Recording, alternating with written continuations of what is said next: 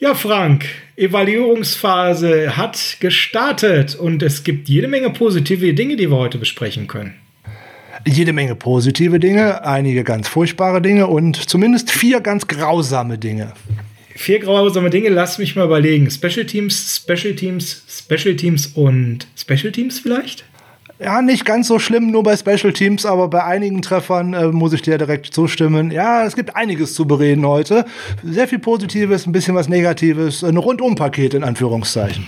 Ja, Frank, dann lass uns doch mal anfangen mit dem Rundum Special Teams Paket. Auf geht's!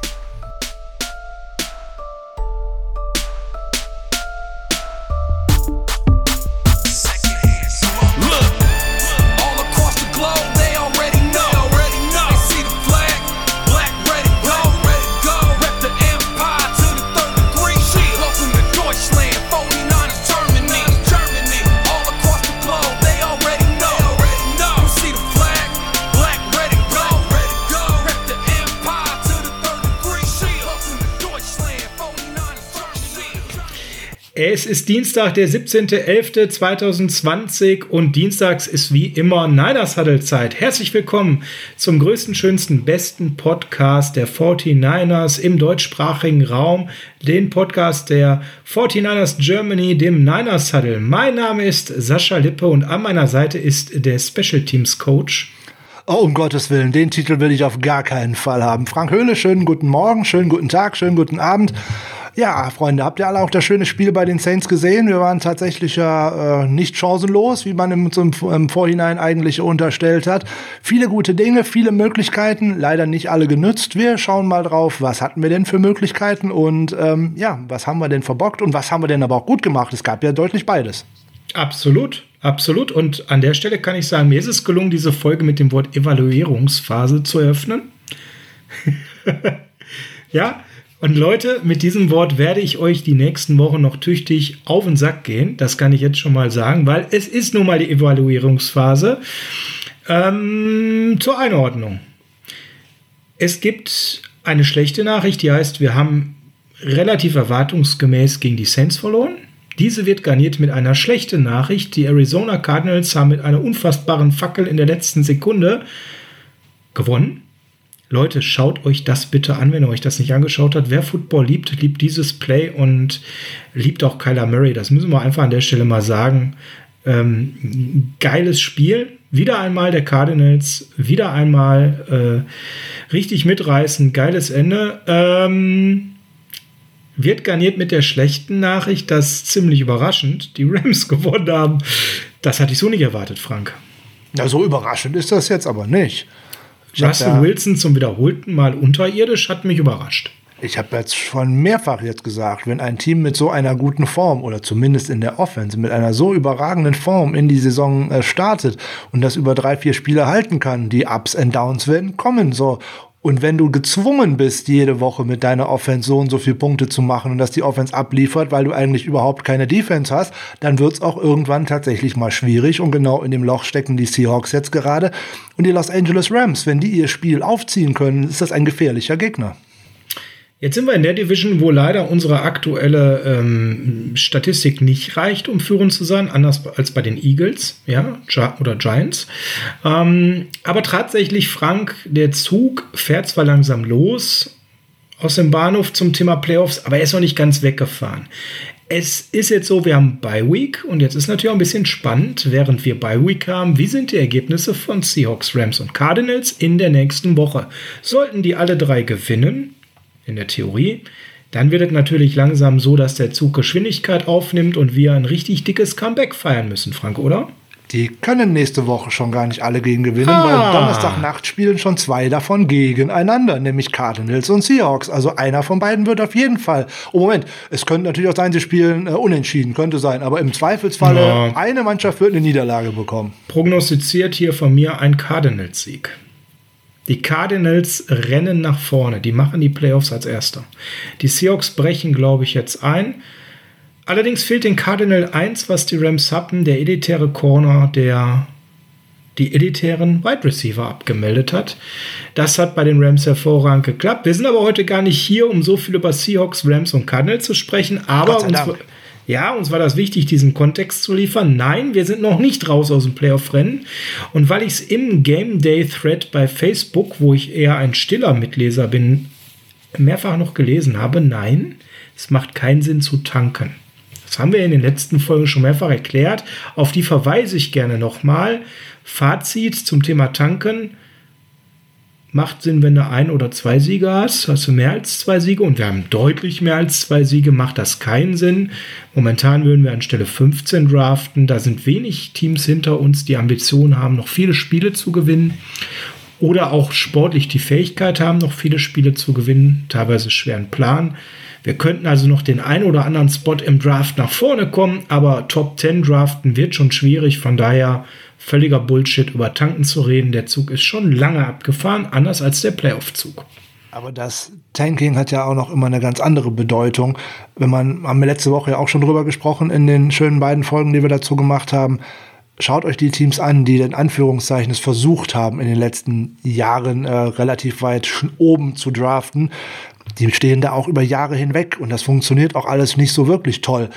Miami zum Beispiel, die sind jetzt gerade mal ein Gegenbeispiel. Ne? Die haben in der ersten Saisonhälfte 2019 ganz viele Spieler abgegeben, haben aber eine Mannschaft gefunden und haben in der zweiten Saisonhälfte ein paar Spiele gewonnen, ein paar Spiele zu viel gewonnen, um ganz oben zu draften. Aber die haben ein Spirit mitgenommen, die haben ein Mannschaftsgefühl und die vertrauen ihrem Trainer. So, wenn ich jetzt nur gucke, ähm, da ich verliere und verliere und verliere und äh, ja, ich weiß ja gar nicht, ob mir der eine Spieler, den ich dann bekomme, ob der mich dann so weit nach vorne bringt, weil ich im Endeffekt meine Mannschaftsdynamik verloren habe. Also das Tanken, äh, das schminken wir uns mal ab. Dafür haben wir auch einen äh, Coach, der viel zu sehr und viel zu gerne gewinnen möchte, der viel zu sehr kompetitiv ist, dass er einfach Spiele abschenken würde. Das macht er nicht und dann draftet er lieber eine Position weiter hinten oder dergleichen. Ähm, da bin ich fest von überzeugt und ähm, solange noch die kleinste Möglichkeit besteht, auch noch auf diesen Playoff-Zug aufzuspringen, insbesondere wenn eventuell das ein oder andere Spiel noch ausfällt, was nicht nachgeholt werden kann, noch ein weiteres Team mehr mit in die Playoffs kommt, also sozusagen acht pro Conference, wo es dann auch keine Bye Weeks oder dergleichen mehr geben könnte, nachdem was die NFL letzte, die Owner letzte Woche äh, beschlossen haben, ist ja noch ein Platz mehr möglich. Also wenn man mit einem guten ähm, Rekord aus den letzten Spielen rausgeht, mit einer gesünder werdenden Mannschaft, ein paar Spieler, die zurückbekommen, da ist noch vieles möglich, muss natürlich nicht sein. Es ist schwer, keine Frage. Man kann auch klatschend daran vorbeigehen, aber die Möglichkeit ist noch da. Ja, und vor allem spielen wir gegen unsere direkten Division-Konkurrenten nochmal, können die alle wegklatschen und gewisse vermeintlich schwere Spiele wegen die Cowboys sind aufgrund der verletzten Situation des Teams auch deutlich leichter geworden. Frank, Keine Frage.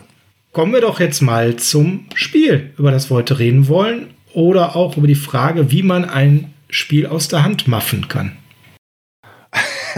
ja, das ist äh, schön formuliert. Ähm, wir können aus vielen verschiedenen Blickwinkeln auf dieses Spiel schauen. Ähm, vielleicht fangen wir tatsächlich mal da an, so eine Art Chronistenpflicht. Wir fangen mal am Anfang an. Da müssen wir ja sagen, dass so das erste Viertel ähm, wirklich ganz gut ausgesehen hat. Gerade ja, die äh, erste, erste schöne, der erste schöne Drive, den wir hatten, ganz viele schöne gescriptete Plays. Da konnte man genau sehen, was die, worauf die 49ers sich vorbereitet haben. Nämlich die verdammte Defense der Saints, äh, Offense vom Saints vom Platz zu halten, lange Drives, möglichst viel Zeit von der Uhr nehmen und am Ende von dem Drive auch tatsächlich mal punkten. Hat mhm. ja am Anfang sogar richtig schön funktioniert. Dann schafft deine Defense sogar noch ein schnell, schnelles Three and Out für äh, die Saints und du hast wieder den Ball. Ganz toll. Du kannst nur dummerweise nicht äh, direkt wieder den Touchdown nachlegen, sondern du gehst halt leider nur mit 10 zu 0 anstatt mit 14 zu 0 äh, aus diesem ersten äh, Quarter raus. Und dann fangen die Schwierigkeiten an, weil dann wird man hier und da ein wenig nachlässig und dann gibt man wieder dieses Momentum aus der Hand und ähm, dann kippt es und dann kippt es halt richtig. Genau, weil wir einfach nicht gefestigt sind und ich glaube, das ist schon die perfekt treffliche Spielanalyse. Wer sich das Spiel angeschaut hat, wie die meisten von euch, der war begeistert, wie toll wir gestartet sind. So kann es laufen, wenn alles gerade zusammenkommt. Ja. Gutes Coaching, tolles Scripting, wunderbares Calling, ja. Mullins, der das vernünftig umgesetzt hat, alles im Team hat funktioniert. Dann haben wir bis zum 10-0 solide ausgesehen.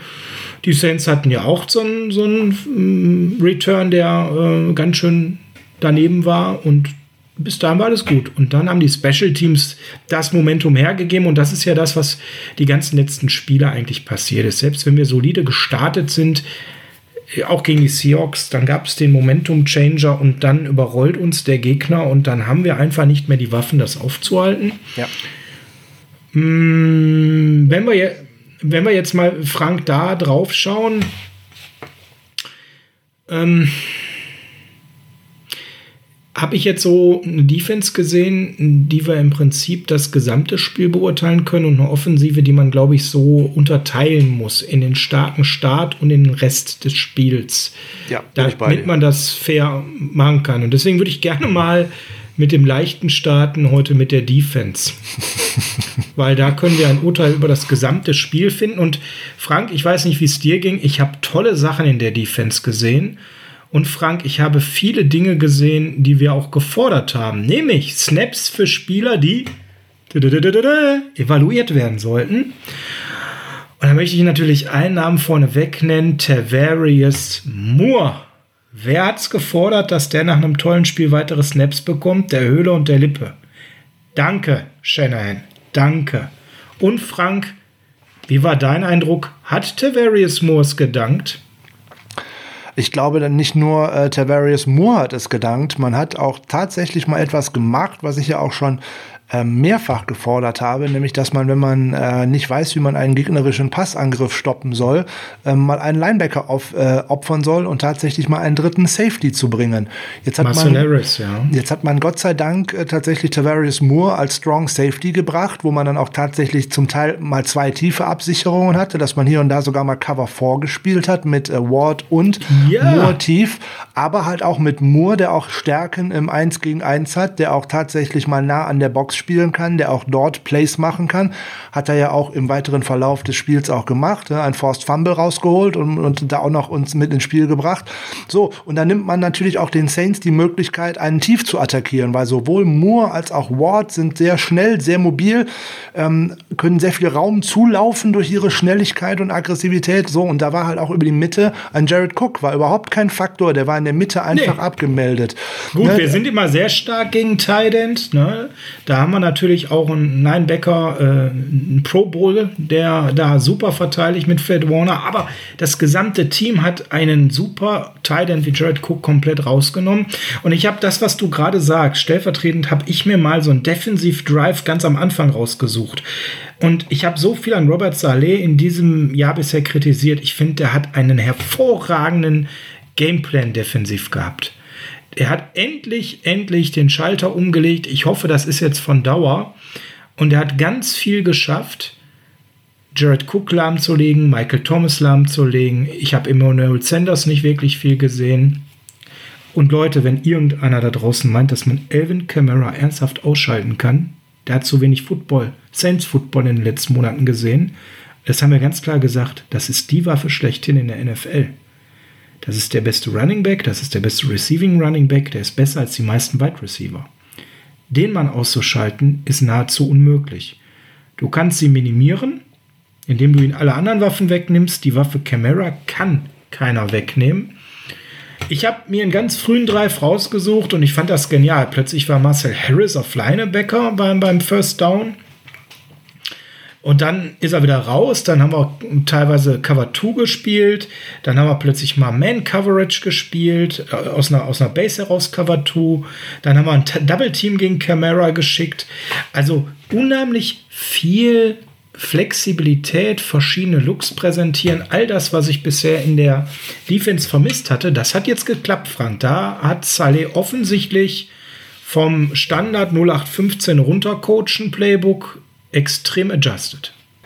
Es war ja nun auch nötig. Ähm, die Blaupause, die eigentlich die Cardinals für alle anderen unsere Gegner schon äh, geliefert haben, einfach immer den stärksten Wide Receiver immer anwerfen und schauen, dass ich den auf die linke Seite kriege, nämlich eigentlich gegen Mosley Moore oder wer auch immer da auf der Seite rumgelaufen ist oder besser oder äh, der gute Dante Johnson, der da mal spielen musste auf der Seite. So, jetzt hat man da im Moment eine recht äh, stabile Aufstellung, wie ich es jetzt mal äh, sagen möchte. Jason Verrett spielt in einer äh, sehr guten Form, ähm, macht sogar ein bisschen äh, Richard Sherman vergessen auf der einen Seite. So, wenn ähm, Mosley auf der anderen Seite auch äh, aggressiv spielen kann, dass er auch mal versuchen kann, Plays zu machen, anstatt anstatt nicht nur zu tackeln, hat er auch seine Stärken, insbesondere wenn er dann auch Spieler im Hintergrund hat. So, und wenn ich dann einen Spieler wie Marcel Harris in den Situationen bringen kann, in denen er Stärken hat, nämlich in der Box, im Tackling, in der, im Versuchen Plays zu machen gegen das Running Game und dergleichen, der hat ganz klare Schwächen und Defizite in der Coverage da wird er verbrannt. Das haben wir letzte Woche erst noch gesehen. Da hat er einfach nicht die Instinkte für. Die hat aber dann einen Tavarius Moore. Also macht man mal sozusagen das Patriots-System und spielt viel mit drei Safeties und hat dann auch mal weniger Linebacker auf dem Feld oder auch Jamal Taylor war halt weniger auf dem Feld. Ja, das stimmt. Also deutlich weniger. Jamal Taylor hatte gerade mal 29 von 59 Snaps. Er hat sich im Endeffekt die äh, Snaps geteilt äh, mit, ähm, mit, mit Marcel Harris. Genau, die anderen, genau. Die anderen waren im Endeffekt zu 100 Prozent auf dem Feld, bis auf wenige Snaps bei den äh, Cornerbacks. Und äh, das ist eine stabile Einheit, in Anführungszeichen, wenn man denn weiß, dass ich auch mal eine Absicherung nach hinten habe. Das hat wirklich gut funktioniert. Man hat, ist also nicht mehr mit dem Gameplan wie jetzt gegen die Seahawks reingegangen. Ich spiele auf beiden Seiten 1 zu 1 Outside. Ähm, Gott sei Dank nicht. Jetzt ja, wenn du so einen elitären Corner hättest, ist wie die Rams, würde das ja auch gehen. Ne?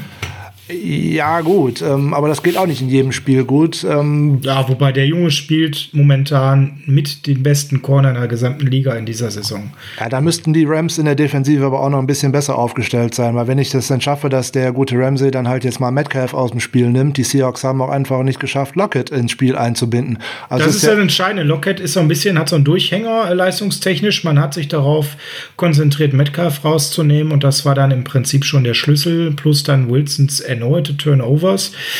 Aber da haben wir eben nicht einen Jalen Ramsey gerade. Also gut, wer Red gerade spielt, um einen Metcalf rauszunehmen.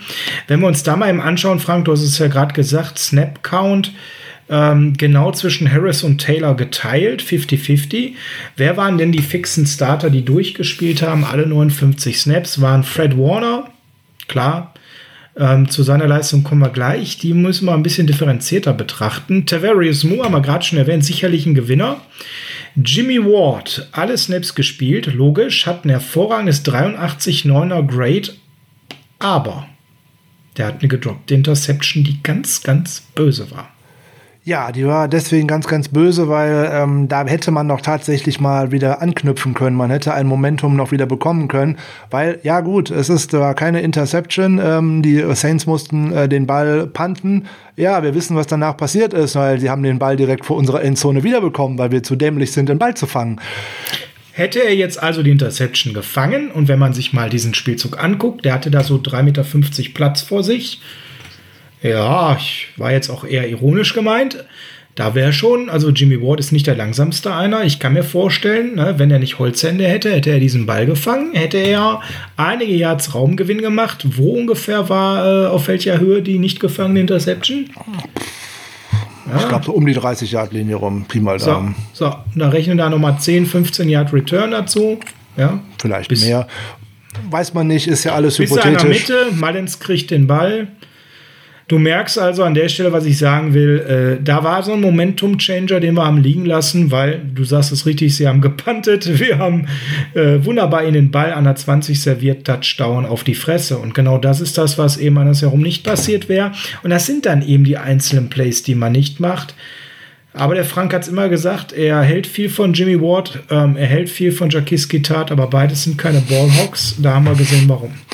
Ja, ich habe es äh, tatsächlich immer gesagt. Schön wäre gewesen, in dem Moment hätte dort ein Tavares Moore gestanden oder vielleicht ein äh, Jason Verrett. Das wäre bestimmt schön gewesen, um den Ball abzufangen.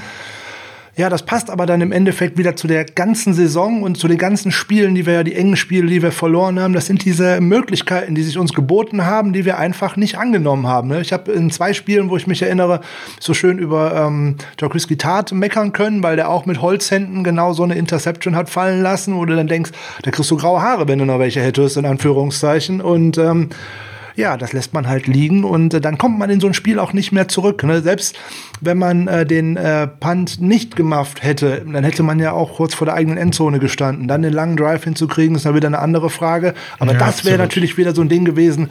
Glock dem, äh, dem Spieler, äh, den anderen Spielern auch schon mal zeigen, hey, wir sind wieder da. Ihr seid nur noch mit eurem Backup Quarterback unterwegs und da war die Offense der Saints in der zweiten Halbzeit ja, die erste war schon nicht gut offensiv von den Saints und die zweite war nicht besser. Ja, gut, die war ja dann ohne Drew Brees, das muss man fairerweise auch noch sagen.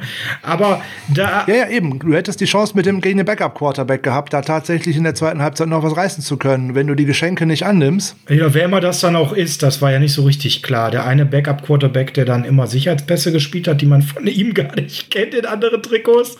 Und der andere Backup-Quarterback, der quasi ein Running Back war und eigentlich nie selber geworfen hat. Ganz schwierige Situation, ja, aber ein ganz entscheidendes Play. Wir gucken nochmal auf die anderen Starter, Emmanuel Mosley und Jason Verrett, jeweils 58 von 59 Snaps. Verrett mit einem 66,8er Grade, das ist ziemlich durchschnittlich, aber er hat äh, 21 Yards nur erlaubt bei fünf Targets, hat auch ein Pass ab, äh, Broke up gehabt. Allerdings, was sein Grade kaputt macht, sind ist eine Sache, die ganz vielen defensiven Spielern passiert ist. Und das ist eben das, was nicht passieren darf. Das ist das Stichwort Missed Tackles. Auch er hatte zwei gegen Elvin Kamara. Die gesamte Defense hatte am Ende 15 Missed Tackles und alleine sieben gehen auf das Konto von Elvin Kamara. Ja, das ist der absolute elitäre Receiving Running Back der NFL. Der ist ja manchmal wie ein Balletttänzer unterwegs. Es ist unfassbar, was der für Moves drauf hat. Am Ende dürfen aber keine 15 Miss Tackles in dem Spiel passieren und davon nicht sieben gegen Camara. Und das ist das, was bei Verrett halt ein sicherlich mit 70er Grade deutlich heruntergezogen hat, oder Frank? Ja, mit Sicherheit. Äh, Gleiches gilt für äh, Emmanuel Mosley. Der hat auch äh, drei von diesen äh, Missed Tackles und ähm, ja, das ist äh, das Scheiße auf Deutsch gesagt. Das sind die Dinge, die ja, du einfach, die du, ein, die du genau. einfach äh, nicht äh, verzeihen kannst, in Anführungszeichen. Die 49ers sind äh, im Endeffekt an Basics gescheitert in diesem Spiel. Basics bedeutet Bälle fangen, das heißt Fair Catch fangen, das heißt keine leichten Fehler machen, das heißt Tackles setzen. Ja. Ja, 15 Miss Tackles, zwei Muff Punts, äh, ein äh, Touchdown, äh, ein Kickoff Return über 75 Yards zulassen wenn ich einem einer so guten Offense oder eigentlich fast jedem Gegner in der NFL dreimal so ein kurzes Feld serviere, dass man die kaum über 20 Yards in unsere Endzone müssen.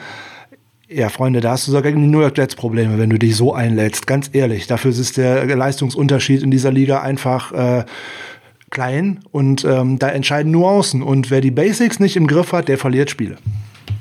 Absolut. Ähm, wen wir noch gar nicht erwähnt haben, wer mir aber sehr gut gefallen hat, das ist der gute Jammer Taylor. Und ähm, da würde ich gleich, äh, nachdem ich dir erklärt habe, warum ich Jammer Taylor gut fand, dir die Frage stellen, warum der denn nicht mehr Snaps gesehen hat und dafür Marcel Harris weniger. Kannst du dich schon mal seelisch drauf vorbereiten auf die Frage.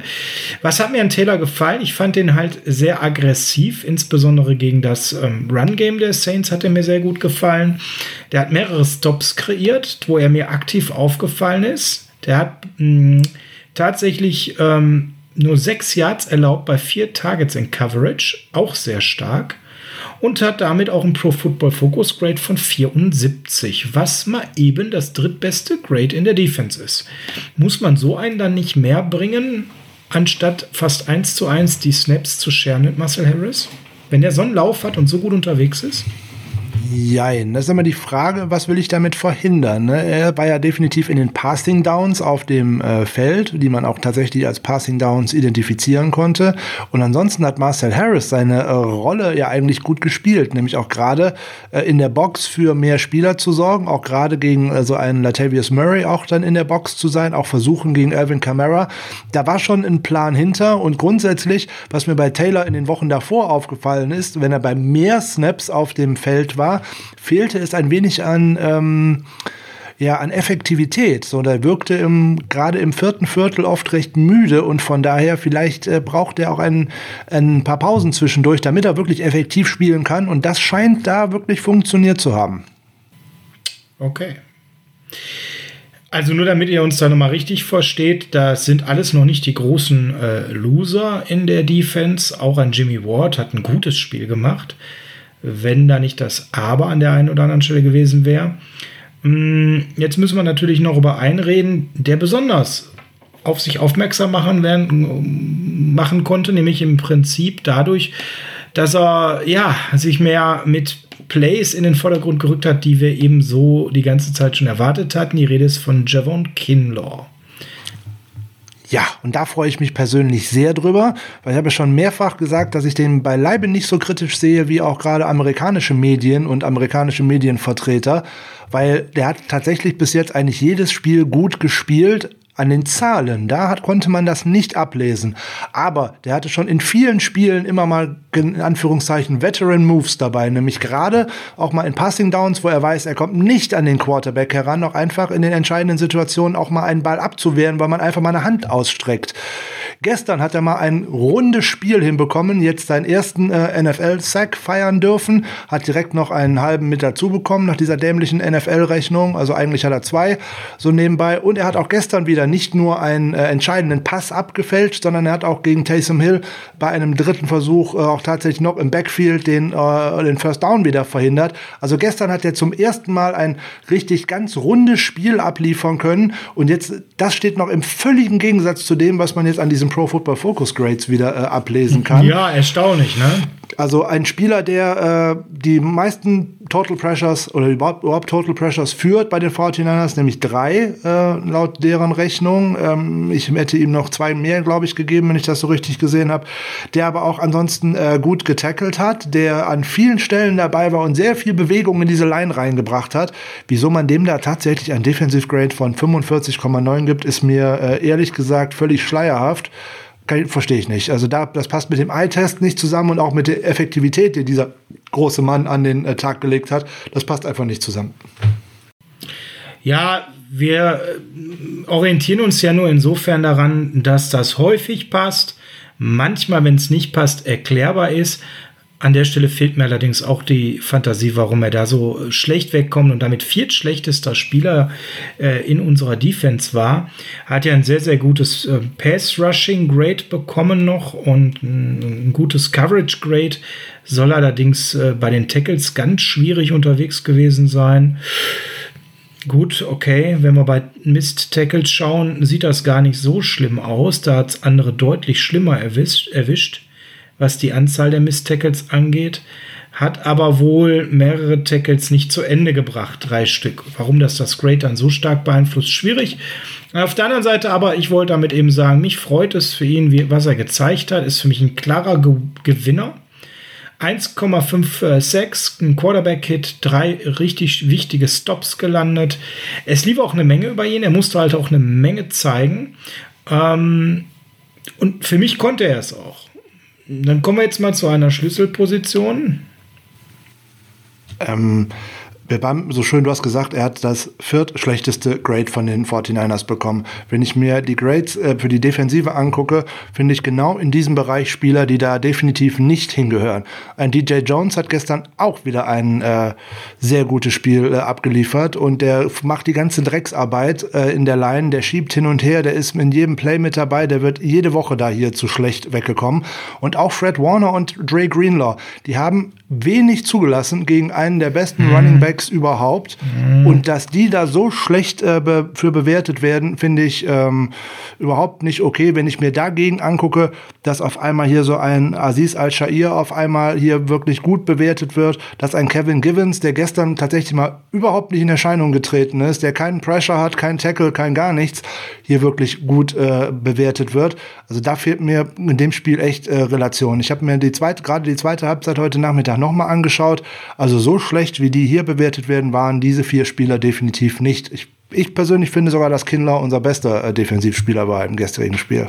Hm, nicht der beste, aber auf jeden Fall einer der besten. Ähm, für mich ähm, tatsächlich trotz seines nicht gemachten, äh, seiner nicht in, gemachten Interception war ähm, Jimmy Ward besser, muss ich sagen. Auch Tavares Moore habe ich stärker gesehen, wenn er nicht die Miss Tackles gewesen wäre. Bei Fred Warner spielt, glaube ich, eine Rolle, dass er den Touchdown abgegeben hat. Ähm, wo er den einen Schritt in die falsche Richtung ging und dann eben, ja, die Saints das wunderbar aufgenommen haben, Touchdown gegen ihn gelaufen sind. Dazu hat er nochmal einen 20-Yard-Raumgewinn in Coverage abgegeben und hat auch zwei Tackles beide gegen Alvin Kamara äh, gemisst. Ähm, also Beide gingen jeweils in First Downs und das sind ja Tackles, die dann bei den Miss Tackles besonders gewertet werden. Ich habe Fred Warner nicht so gut gesehen wie du, bin ich ganz ehrlich. Ich habe gesehen, dass der gute Plays hatte, Highlight Plays hatte, der Leistungsträger war, den ich sonst auch immer gesehen habe. Abgegebener Touchdown, abgegebener 20 Yard Raumgewinn, Elvin Kamara den ein, zwei Mal ausgetanzt, das habe ich auch alles schon im Spiel gesehen. Von daher kann ich das ein Stück weit nachvollziehen, dass er da nicht so gut gesehen wird. Ein, ein Mittellinebacker, der in der NFL äh, 22 Yards abgibt gegen die beste Offense der Liga, tut mir leid. Kann ich nicht nachvollziehen. Völliger Unfug, was da bewertet worden ist. Ja, aber es ist halt so, dass er das äh, gemacht hat. Ne? Diese okay, dann können wir gleich mal auf die Saints gucken. Da hat ein Demario Davis ein deutlich besseres Grade bekommen. Der hat zwar einen Sack gemacht, aber der hat fünfmal so viel Yards abgegeben. Das ist unglaublich, was dafür mit zweierlei Maß ähm, Wie viele Miss Tackles hatte der? Genug. First Down. Können, ja? wir, können wir gleich müsste schauen. Man, müsste man sich halt genau anschauen an der Stelle. Wir stecken ja nicht dahinter, wir gucken ja nur, was für eine Orientierungsmöglichkeit die uns liefert. Ich habe Fred Warner eher durchschnittlich gesehen und eben nicht so stark wie die letzten Wochen, was aber auch halt an der Art lag, wie die Saints uns gespielt haben. Ähm, denn die haben ganz klar ihren Offensiv-Gameplan auch ein Stück weit darauf ausgerichtet, Fred Warner nicht so zur Geltung kommen zu lassen oder wenn ihn gezielt in schwierige Situationen zu bringen. Ja, und dann hat man es natürlich auch schwerer, als wenn man befreit aufspielen kann, wie er es so oft die letzten Wochen konnte. Da wird ihm jetzt aber auch seine elitäre Leistung der letzten Woche, Wochen ein bisschen zum Verhängnis, dass jetzt natürlich auch die gegnerischen Coaches adjusten und feststellen, wow, da spielt einer eine Pro Bowl-like Saison ja, dann coache ich doch mal meinen offensiven Gameplan ein bisschen um ihn herum, dass der sich nicht so entfalten kann und dass der nicht so viele Big Plays landen kann. Das ist halt einfach so. Äh, mittlerweile liegt genug Tape aus der aktuellen Saison von ihm vor und dann weiß man auch, was man in seinem Gameplan eben tun muss, damit er sich nicht so entfalten kann. Ja, auf der defensiven Seite sind wir dann schon eigentlich ziemlich weit was so die Gewinner und Verlierer dieser Woche angeht und äh, müssten uns jetzt halt noch mal einmal anschauen zum Thema ähm, Snap Count. Was gab es noch für Auffälligkeiten? Kevin Givens hast du schon genannt. Kentavis Street, da sollten wir natürlich auch noch mal zwei, drei Worte drüber verlieren, Frank. Ja, ein völlig äh, unauffälliges Spiel, viel zu viel Einsatzzeit, 24 Snaps, äh, ein Assisted Tackle, sonst tatsächlich dummerweise eine Roughing the Passer Strafe, über die man äh, definitiv äh, mal äh, sprechen muss, äh, weil davor ja, eigentlich nicht, weil die totaler Unsinn war. Ja, deswegen meine ich ja. Deswegen muss man eigentlich über sie sprechen, dass sie gegeben worden ist. Das ist halt äh, NFL-like, dass da gerade äh, Quarterbacks, die ein gewisses Standing haben, äh, gerne auch geschützt werden. Ne, das gilt für ein gewisses Alter, ne? Nicht, dass die mit dem Rollator das nächste Spiel betreiben müssen. Ja, nee, so nicht unbedingt. Das gilt ja für einiges an äh, Quarterbacks so nebenbei. Das haben wir diese Saison auch schon einmal gesehen äh, gegen Kyler Murray. Wir haben es gegen Russell Wilson schon gesehen. Man sieht es in den letzten Jahren gerne häufig bei äh, Tom Brady und jetzt natürlich auch bei Breeze. Ähm, Rogers, ja. Bei Rogers kann man es auch sehen. So bei der Sache gestern, da hat er tatsächlich mal einen äh, Zweikampf äh, wirklich gut gewonnen, hat dann sogar noch einen Block in den Rücken bekommen, so nebenbei, den die Schiedsrichter mal wieder nicht gesehen haben. Schnappt sich dann Breeze, fällt mit ihm in einen anderen Offensive Liner äh, rein und äh, fällt dann eigentlich mehr auf seine Schulter als auf die von Breeze. Ja, also ich hätte da keine Roughing the Passer Strafe gegeben. Hat äh, Dennis Brown heute auch noch gesagt, ehemaliger äh, Defensive Liner der 49, dass das eigentlich ein Traum äh, ist für einen Interior Defender, mal so straight auf einen äh, Quarterback äh, zuzukommen und den tatsächlich mal so zu Fall bringen zu können. Ähm, eine gute Aktion, äh, ansonsten aus meiner Sicht erneut viel zu viel Spielzeit für ihn, nämlich ineffektiv. Ja, über zwei müssen wir noch reden in der Defensive, dann sind wir mit der Defensive durch. Das eine, wir sind ja bei Evaluieren ist der spektakulär ertradete Jordan Willis. Der hat auch immerhin 19 Snap Counts, äh, Snaps gesehen. Wie hast du ihn erlebt? Schwer zu fassen. Ähm, hat auch äh, einen halben Sack äh, bekommen, zumindest laut der Rechnung von äh, der NFL. Da war, war mit Kinlaw dran, Kinlaw zuerst und er hat ihn dann mit Kinlaw zu Fall gebracht. Ähm, er bringt ein gewisses Speed-Element mit äh, über die Außenseite, aber er ist technisch, ähm, ich nenne es jetzt mal limitiert, um nicht zu sagen äh, zurückgeblieben. Das ist tatsächlich nur das Speed-Element, da sind wenig Pass-Rush-Moves dabei Jetzt hat man natürlich gegen eine gute O-Line gespielt. Ähm, den muss man einfach weiter testen. Äh, mit 19 Snaps waren es vielleicht gegen äh, einen Gegner, der viel passt, sogar noch äh, zu wenig, um äh, mal ehrlich zu sein, um mal tatsächlich sehen zu können, was kann der denn eigentlich und auch mal den Offensive Liner häufiger in Bewegung zu bringen. Da müssen wir noch mal zwei, drei Spiele warten, ob der tatsächlich äh, Produktion mal steigern kann oder ob es tatsächlich immer mal nur ein Play ist, was in so ein, dem Ganzen herauskommt. Wenn ich ein auffälliges Play habe in äh, 19 äh, Snaps, ist ein bisschen wenig, aber das muss man mal schauen, wo, wie sich das hin entwickelt. Den muss man einfach weiter testen. Sehe ich auch so. Also viel zu früh, um schon ein Urteil über ihn zu fällen. Ich hätte ihn auch gerne mehr gesehen. Das Speed-Element ist mir auch aufgefallen. Ich würde jetzt mal seine Pass-Rushing-Skills als roh bezeichnen. Ja, da war äh, wirklich sehr wenig Technik zu sehen. Ähm, Frank, wie ist denn so deine Einschätzung? Was kann man in seinem Alter mit seiner bisherigen Spielerfahrung ihm da noch an Pass-Rushing-Skills beibringen? Wenig, würde ich jetzt mal glatt behaupten wollen, weil entweder du hast die Anlagen dafür und du hast das auch im College schon gezeigt. Äh, Gerade im College hat er tatsächlich insbesondere über das Speed-Element äh, dominieren können und nur dieses Speed-Element in die NFL zu übertragen, ist das halt wirklich schwierig. Das hat jetzt bei drei, bei zweieinhalb Spielzeiten oder drei Spielzeiten jetzt auch bei den Bengals und bei den New York Jets auch schon nicht funktioniert mit dem Speed-Element. Jetzt muss man sehen, äh, Chris Kotcherek äh, hat ihn anscheinend wirklich gerne haben wollen, wegen dem Speed-Element.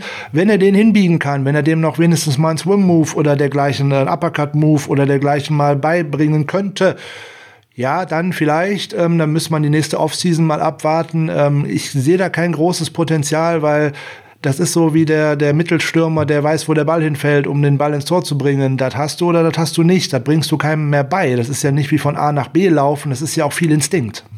Mhm. Überpowern ist auch nicht so ganz einfach für ihn. Schwierig, also. Ja, nur mit dem, nur mit dem Speed und mit dem Power-Element, das wird nichts. Ne? Das kann man jetzt sagen, Aaron Donald macht ja auch viel mit Power, ja, aber der hat aber auch Pass-Rush-Moves drauf ohne Ende so nebenbei.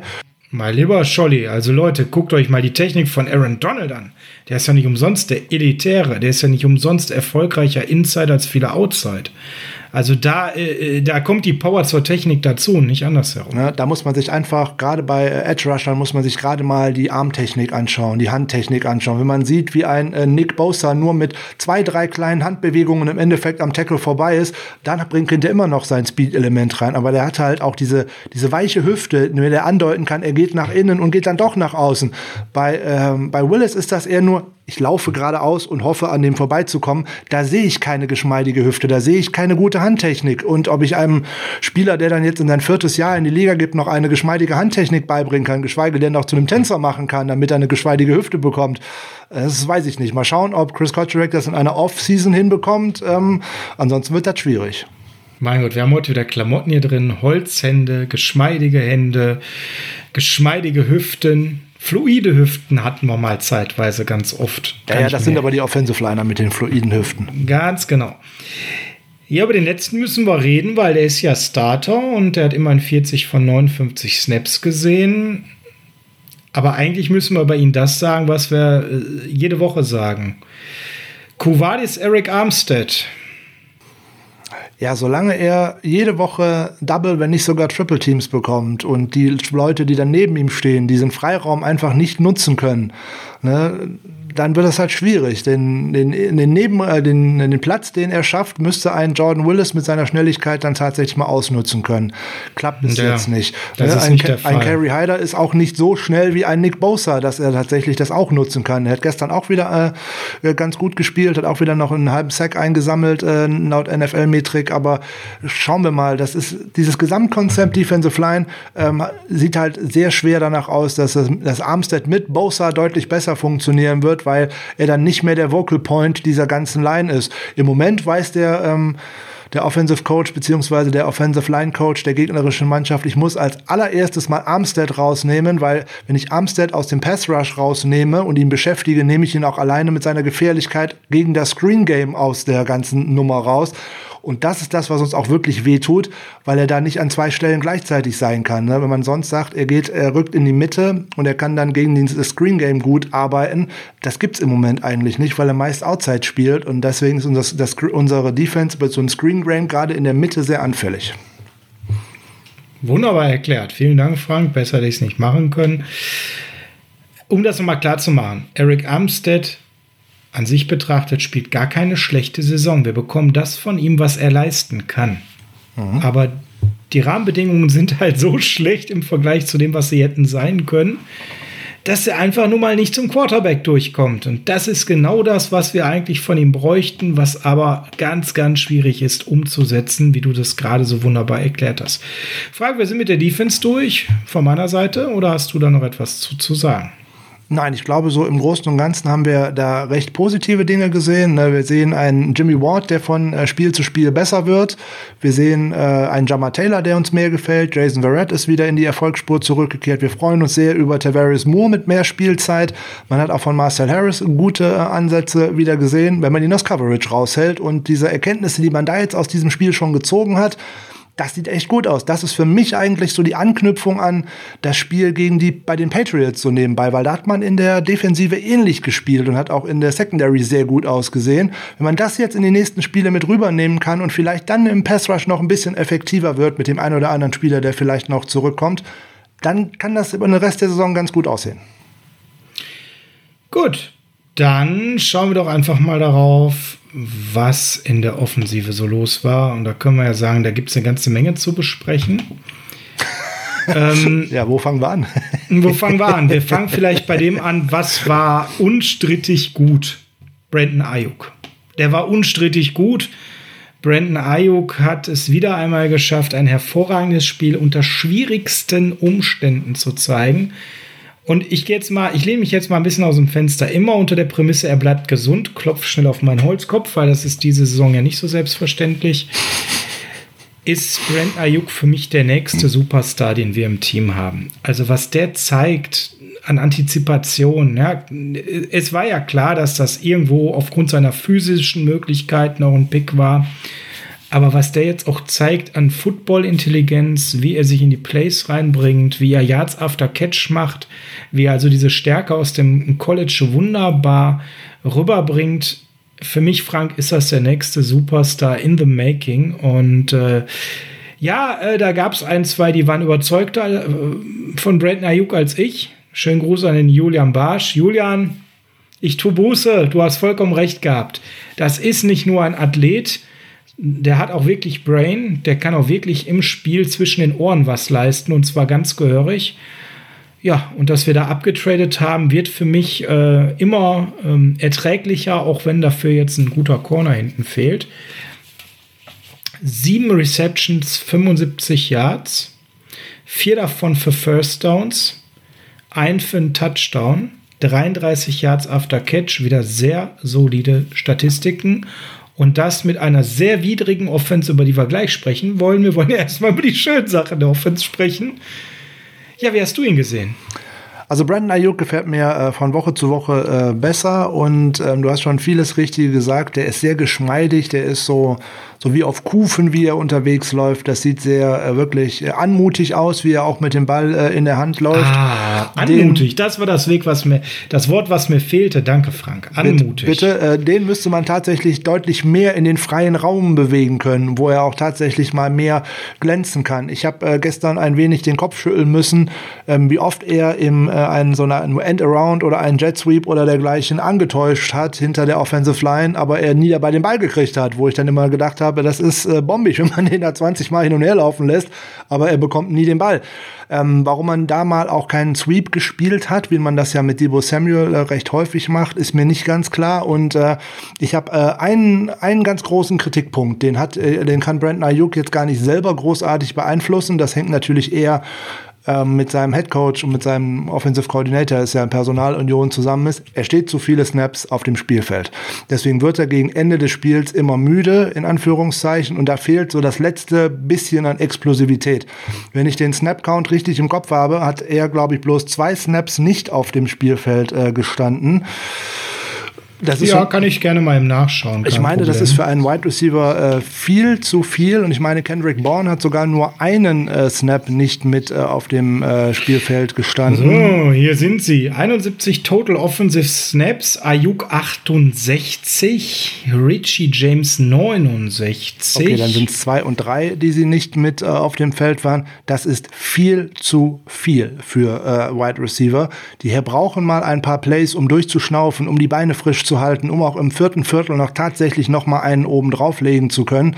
Und das sieht man dann auch ähm, in dem, bei, der, bei der letzten Interception, äh, die geworfen worden ist. Das ging ja in die Richtung von äh, Kendrick Bourne. Der hatte einfach nicht mehr die Power in den Beinen. Und ähm, da muss man schon wieder fragen, warum bekommt so ein Spieler wie äh, River Crackraft, der letzte Woche noch 51 Offensive Snaps hatte, ich glaube, er hatte drei, vier, waren es mehr. Ähm, drei. Siehst drei. du, Warum ja. bekommen diese Receiver mal nicht eine Ruhepause? Weil im Endeffekt ein Receiver in der NFL macht ja im Endeffekt, wenn du jetzt sagst, der eine hat 58, der andere hat 59 Snaps, das sind 58 oder 59 von jetzt 0 auf 100 Läufe, nämlich Routen laufen im Endeffekt. Oder halt blocken. Das ist nicht einfach nur zugucken und irgendwann fliegt man ein Ball in meine Richtung. Die werden dadurch müde. Die Rotation, die wir seit Wochen auf Wide Receiver haben, das immer nur auf zwei oder drei maximal zu beschränken und dahinter kommt eigentlich nichts mehr, das ist sehr gefährlich. Die Spieler werden müde. Hier kann man also klar erkennen, ähm, dass Kendrick Bourne 41 von 71 Snaps gespielt hat. Das fand ich überraschend wenig im Vergleich. Ähm, der wirkte auch nicht hundertprozentig auf der Höhe, aber da kommen wir gleich nochmal zu. Ja, und dann hast du es ja schon gesagt: River Crowcraft 3, Trent Taylor 4, Chris Fink 0. Der war ja nicht mal aktiv, der war ja definitiv ja, nicht äh, mal dabei. Ich muss ihn ja benennen, sonst wird die Community ja was vermissen. Da machen wir Kevin White noch dazu, der war auch nicht aktiv, der hatte auch Wen null. interessiert Kevin White, wenn man den Slippery Fox auf der Practice Squad hat? Ne? Also an der Stelle absolut dünne Rotation. Wir spielen hier mit einem Wide Receiver 1 äh, ganz klar momentan Brandon Ayuk, Wide Receiver 2 Richie James, hat er sich mit dem Bombenspiel sicherlich auch verdient gehabt. Wide Receiver 3 Kendrick Bourne und ein Wide Receiver 4 und 5 gibt es eigentlich nicht.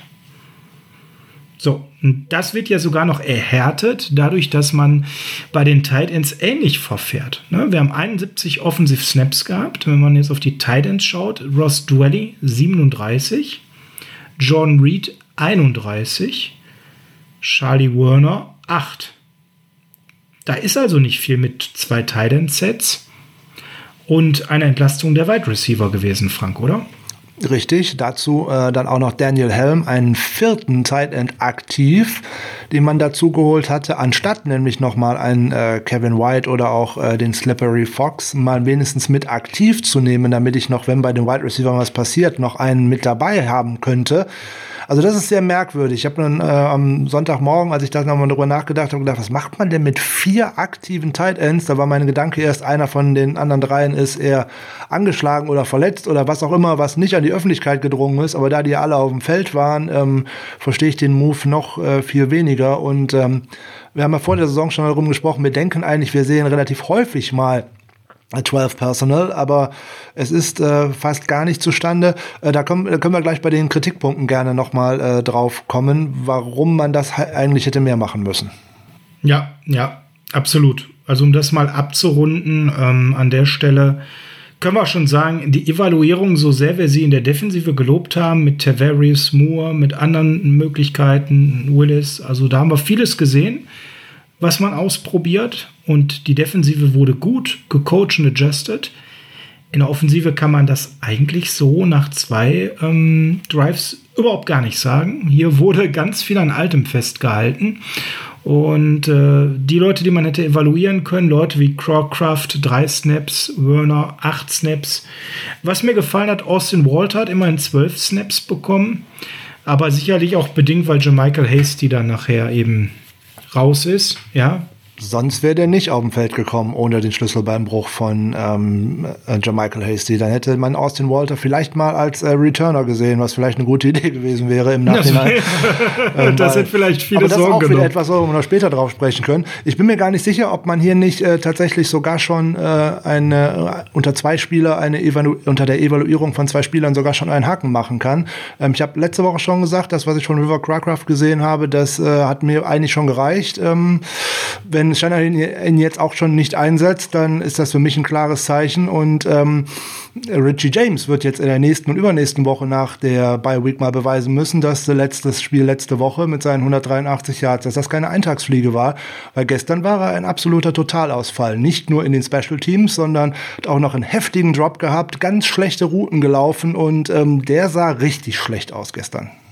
Ja, und was man eben auch erkennen kann, vielleicht mal zum Blick auf Tident, Jordan Reed ist äh, aus gesnappt worden von Ross Dwelly und Reed steht wirklich nur auf dem Feld bei Passing Downs. Das ist genau das, was wir auch schon angesprochen haben. Steht Jordan Reed auf dem Feld, wird geworfen und das ist ja dann schon ein Riesenproblem, weil der Gegner ja schon weiß, was kommt. Zumindest bei den Plays, wo beide Möglichkeiten da wären. 31 Snaps von Reed, wo er auf dem Platz stand, 25 Mal wurde der Ball geworfen. Das macht die Sache natürlich sehr schwer, wenn du zwar einen receiving-mäßig talentierten Tight hast, aber auf der anderen Seite eben nicht mit Dwelly statt Kittel so die zweite Option, die mehrere Möglichkeiten bietet, weil da eben auch Stärke im Blocking fehlt. Gucken wir mal neben ähm, Ayuk darauf, eben John Reed ist der zweite, der hervorragende Grades bekommen hat. Sicherlich, was seine Offensivproduktion angeht, ähm, die zählbar ist, auch greifbar. Fünf von sechs Targets gefangen für 62 Yards, drei First Downs erlauf, äh, erreicht. Ein Miss Tackle forciert, das ist alles ganz in Ordnung. Der bewegt sich da auch im Verkehr wirklich ganz sicher und entspannt. Sieht auch gut aus, nachdem er wieder zurück ist. Aber die Problematik ist, ist er auf dem Feld, weiß jeder. Jetzt wird der Ball geworfen. Das ist ein Teil der Problematik, deswegen müsste man mal tatsächlich mehr 12 Personal spielen, damit man es nicht immer äh, weiß, was passiert. War natürlich mal der Grundgedanke, den mit George Kittle zusammen aufs Feld zu bringen. Dann wäre das natürlich eine, eine wirklich sehr gefährliche Paarung. Deswegen für mich die Evaluierung bei ihm, bitte nächste Saison wiederbringen, wenn der denn noch eine Saison spielen kann, ohne dass er sich äh, verletzt und dergleichen. Das würde ich gerne nächste Saison nochmal sehen. Bei wir sind mehrfach nach einem Play of the Match oder Play of the Week oder was weiß ich nicht gefragt worden. Jordan Reed war eins, was, wie ich ja. finde, gefeiert wird, aber ich feiere es äh, oder ich mache es zu meinem Play of the Week aus einem ganz anderen Grund. Alle haben den tollen Catch gesehen, wie er den Ball noch gefangen hat, über Zentimeter vor der Grasnarbe und dergleichen. Und ich sage, es ist das Play of the Week, weil wir daran gesehen haben, wie schlecht dieser Quarterback ist, weil wirft er den Ball in den Lauf von Reed und zwar so, dass er ihn fangen kann auf Hüfthöhe, macht er da noch 15 Yards und einen First Down. Haben wir dort nicht gemacht. Wir sind beim vierten Versuch mit einem ein Yard anschließend gescheitert, weil der Quarterback den Ball da nicht richtig hingebracht hat. Das ist das Play of the Week. Nick Mullins muss lernen, muss lernen, in seinen Ball auch tatsächlich mal einen gewissen Zip reinzubekommen. Das hat man nämlich bei ganz, ganz vielen Bällen gesehen, dass sie viel zu kurz waren. Wenn kommt er nur ein, zwei Yards länger auf Hüfthöhe, kann er vielleicht noch 15 Yards machen und dann läuft das. Genau, bei John Reed ist natürlich auch bezeichnend, wie gesagt, äh, sehr gute Passing, äh, Catching Skills, sehr gute Offensive Skills. Im Run-Blocking ist er ja jetzt nun kein Held, hat aber für seine Verhältnisse relativ gut gespielt. Dann sind wir aber auch schon, wenn wir bei den guten offensiven Spielern gucken, bei dem, der eigentlich zuverlässig wie eine Bank jede Woche spielt, Trent Williams. Ja, Trent Williams äh, zeigt äh, Woche für Woche, er hatte ein schlechtes Spiel, ansonsten zeigt er, warum er einer der besten Left Tackles äh, in dieser Liga ist und einfach auch eine ganz, eine ganz doofe Strafe bekommen, in Einführungszeichen. Da, hat auch, ja. die, da haben auch die amerikanischen Kommentatoren gesagt, so ein Unfug, das wird niemals gepfiffen eigentlich, weil der steht vielleicht mit seinem großen C 0,5 Zentimeter hinter der Line of Scrimmage. Der steht tatsächlich da wie ein Baum und der bewegt sich nicht. Das wird niemals gepfiffen. Hätte man gestern in dem Spiel auf beiden Seiten bestimmt fünfmal äh, Flaggen werfen können für beide Seiten für so eine Nichtigkeit. Das ist unfassbar, dass da so etwas da mal gegeben wird. Gut, muss man dann halt hinnehmen, wenn Schiedsrichter hier und da so kleinlich sein äh, sind, dann sollten sie es bitte auf beiden Seiten sein, sonst macht es einfach keinen Sinn. Äh, ansonsten zeigt er jede Woche aufs Neue, er ist äh, einer der besten Left Tackles, was das Run Blocking angeht und auch in der Pass Protection ist er sehr gut. Da zu ähm, den äh, Problemen mit äh, Chauncey Gardner Johnson, die die 49ers hatten, kommen wir äh, gleich später mal zu. Da wird das wird vielfach auch der Offensive Line äh, angekreidet, aber das ist kein Spieler, den die Offensive Line aufnehmen muss, sondern den müssen andere Spieler blocken. Aber da kommen wir gleich zu. Ja, da kommen wir quasi jetzt, jetzt gleich zu, weil so ganz viele gute Spieler in der Offensive müssen wir ehrlich zueinander sein, die gab es jetzt nicht mehr. Daniel Brunskill kann man da aber durchaus noch nennen. Der hat doch ein recht solides Spiel gespielt und wird überraschenderweise für mich, Frank, an vielen Stellen viel zu kritisch eigentlich in diesem Spiel gesehen. Ich finde auch, äh, dass Brunskill äh, erneut auf Center äh, ein gutes Spiel gemacht wird. Er hat fast nichts zugelassen, was in Richtung seines Quarterbacks gegangen ist. Also zwei äh, Hurries ist ja quasi für ein Center nichts so nebenbei. Und insbesondere muss man da auch sagen, man hat gegen eine sehr starke Front gespielt. Alleine der Foreman Rush von den Saints ist mit äh, Spielern wie äh, Onyemata und Jordan und Hendrickson wirklich sehr stark aber die haben auch gestern auch noch geblitzt wie der Teufel so nebenbei. So, und das sind dann immer wieder Sachen, die werden äh, fälschlicherweise dann auch der Offensive Line angekreidet, aber da sind auch andere Spieler im äh, Backfield mit dabei, nämlich wie ein Running Back und wie ein Tight End, die dann auch tatsächlich auch mal Spieler aufnehmen müssen, weil wenn es eine fünf oder sechs Mann äh, Protection ist in Anführungszeichen, dann kann auch der Running Back hier und da tatsächlich mal einen Spieler aufnehmen. Und daran ist gestern auch so jemand wie äh, unser guter Running Back, der eigentlich nur Bälle fangen soll, äh, gescheitert, weil Jarek McKinnon. Der hat nämlich da tatsächlich gestern vier Total Pressures und zwei Sacks zugelassen. Aber da sind natürlich auch ein bisschen der ganzen Nummer geschuldet. Wer den dann gegen Mario Davis oder gegen Chauncey äh, Gardner sowieso äh, tatsächlich Johnson, da, Johnson, Johnson Dankeschön, äh, ah. in, immer wieder ins 1 zu 1 Duell schickt, äh, da macht ein Coach auch ein bisschen was falsch, nämlich der O-Line-Coach ah, und auch der Head Coach, weil das tatsächlich ah, mal wieder ja. unser Lieblingswort Adjustments. Richtig. Der Gameplan war doch ganz offensichtlich. Den 49ers das Run-Game wegnehmen. der, genau, der das Run-Game wegnehmen und immer wieder mit diesem speziellen Art des Blitzes über Gardner Johnson arbeiten. Frank, vielleicht erklärst du mal ganz kurz, welches Blitzkonzept dahinter steckte, weil das sieht man nicht in jedem Spiel so exzessiv wie hier gegen uns. Ähm, wir haben es diese Saison äh, schon mehrfach gesehen. Äh, da stellt sich dann tatsächlich ein Spieler direkt äh, gegenüber von einem Wide Receiver auf, wo ich eigentlich weiß, der deckt diesen Wide Receiver nicht. Das ist oftmals ein Linebacker, der gegenüber einem Wide Receiver steht oder eben in dem Fall wie jetzt äh, Chauncey Gardner Johnson ein Safety. Und wenn der sich an der Line of Scrimmage gegenüber einem Wide Receiver aufstellt, dann weißt du eigentlich, der läuft nicht hinter dem her. Das geht immer Richtung Quarterback.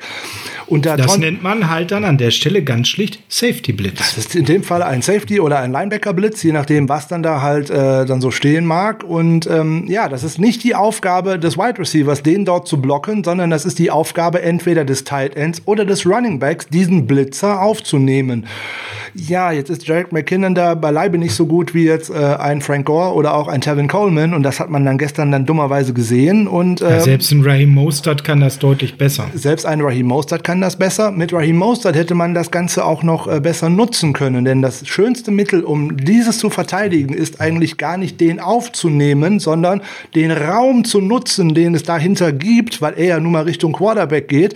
Da muss man den Ball einfach auch mal nur zwei, dreimal über den drüber loppen, am besten auf den Running Back oder sonst was, der mit Speed dann abgehen kann, dann wird der Defensive Coordinator sich nämlich genötigt zu fühlen, das Loch dahinter zu stopfen und den nicht immer die ganze Zeit nach vorne zu schicken. So hat er gestern eigentlich die ganze Zeit im Backfield der 49ers gewohnt, um es mal auf den Punkt zu bringen.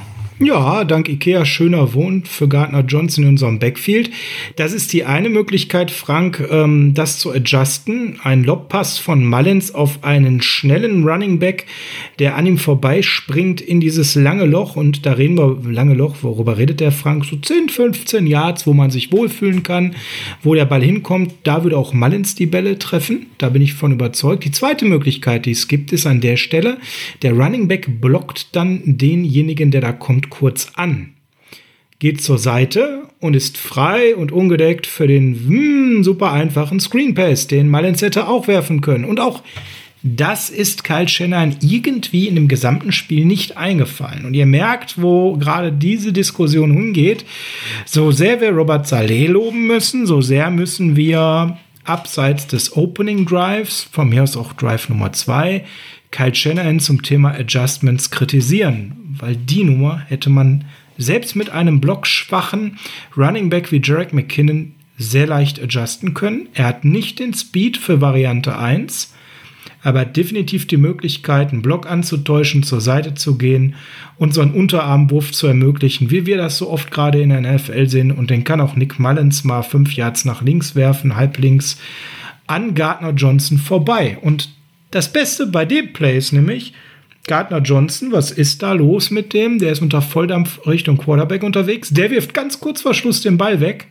Und im besten Fall habe ich noch eine Roughing the Passer Strafe hinterher, weil der Ball weg war, als er ankam.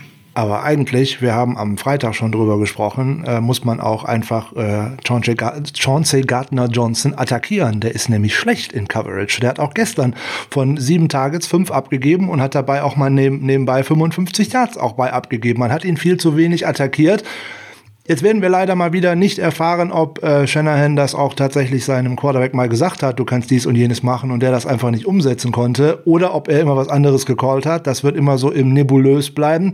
Im Endeffekt musste man leider nur sehen, darauf hatte man einfach keine Antwort. So, und das wäre auch wieder die Antwort gewesen mit 12 Personal, nämlich wenn auf beiden Seiten der Line ein Tight End steht, ein Tight End, da kommt der gute kleine Safety nicht so einfach dran vorbei. Und selbst wenn der Tight End den einfach mal nur anblockt, dann hat er genug. Das schafft auch Jordan Reed. Dann hat, er, dann hat der Tight End genug Zeit, in die Flat zu gehen. Und wenn die beiden Wide Receiver tatsächlich zwei Go-Routes laufen auf dieser Seite, dann ist in der Flat jede Menge Platz.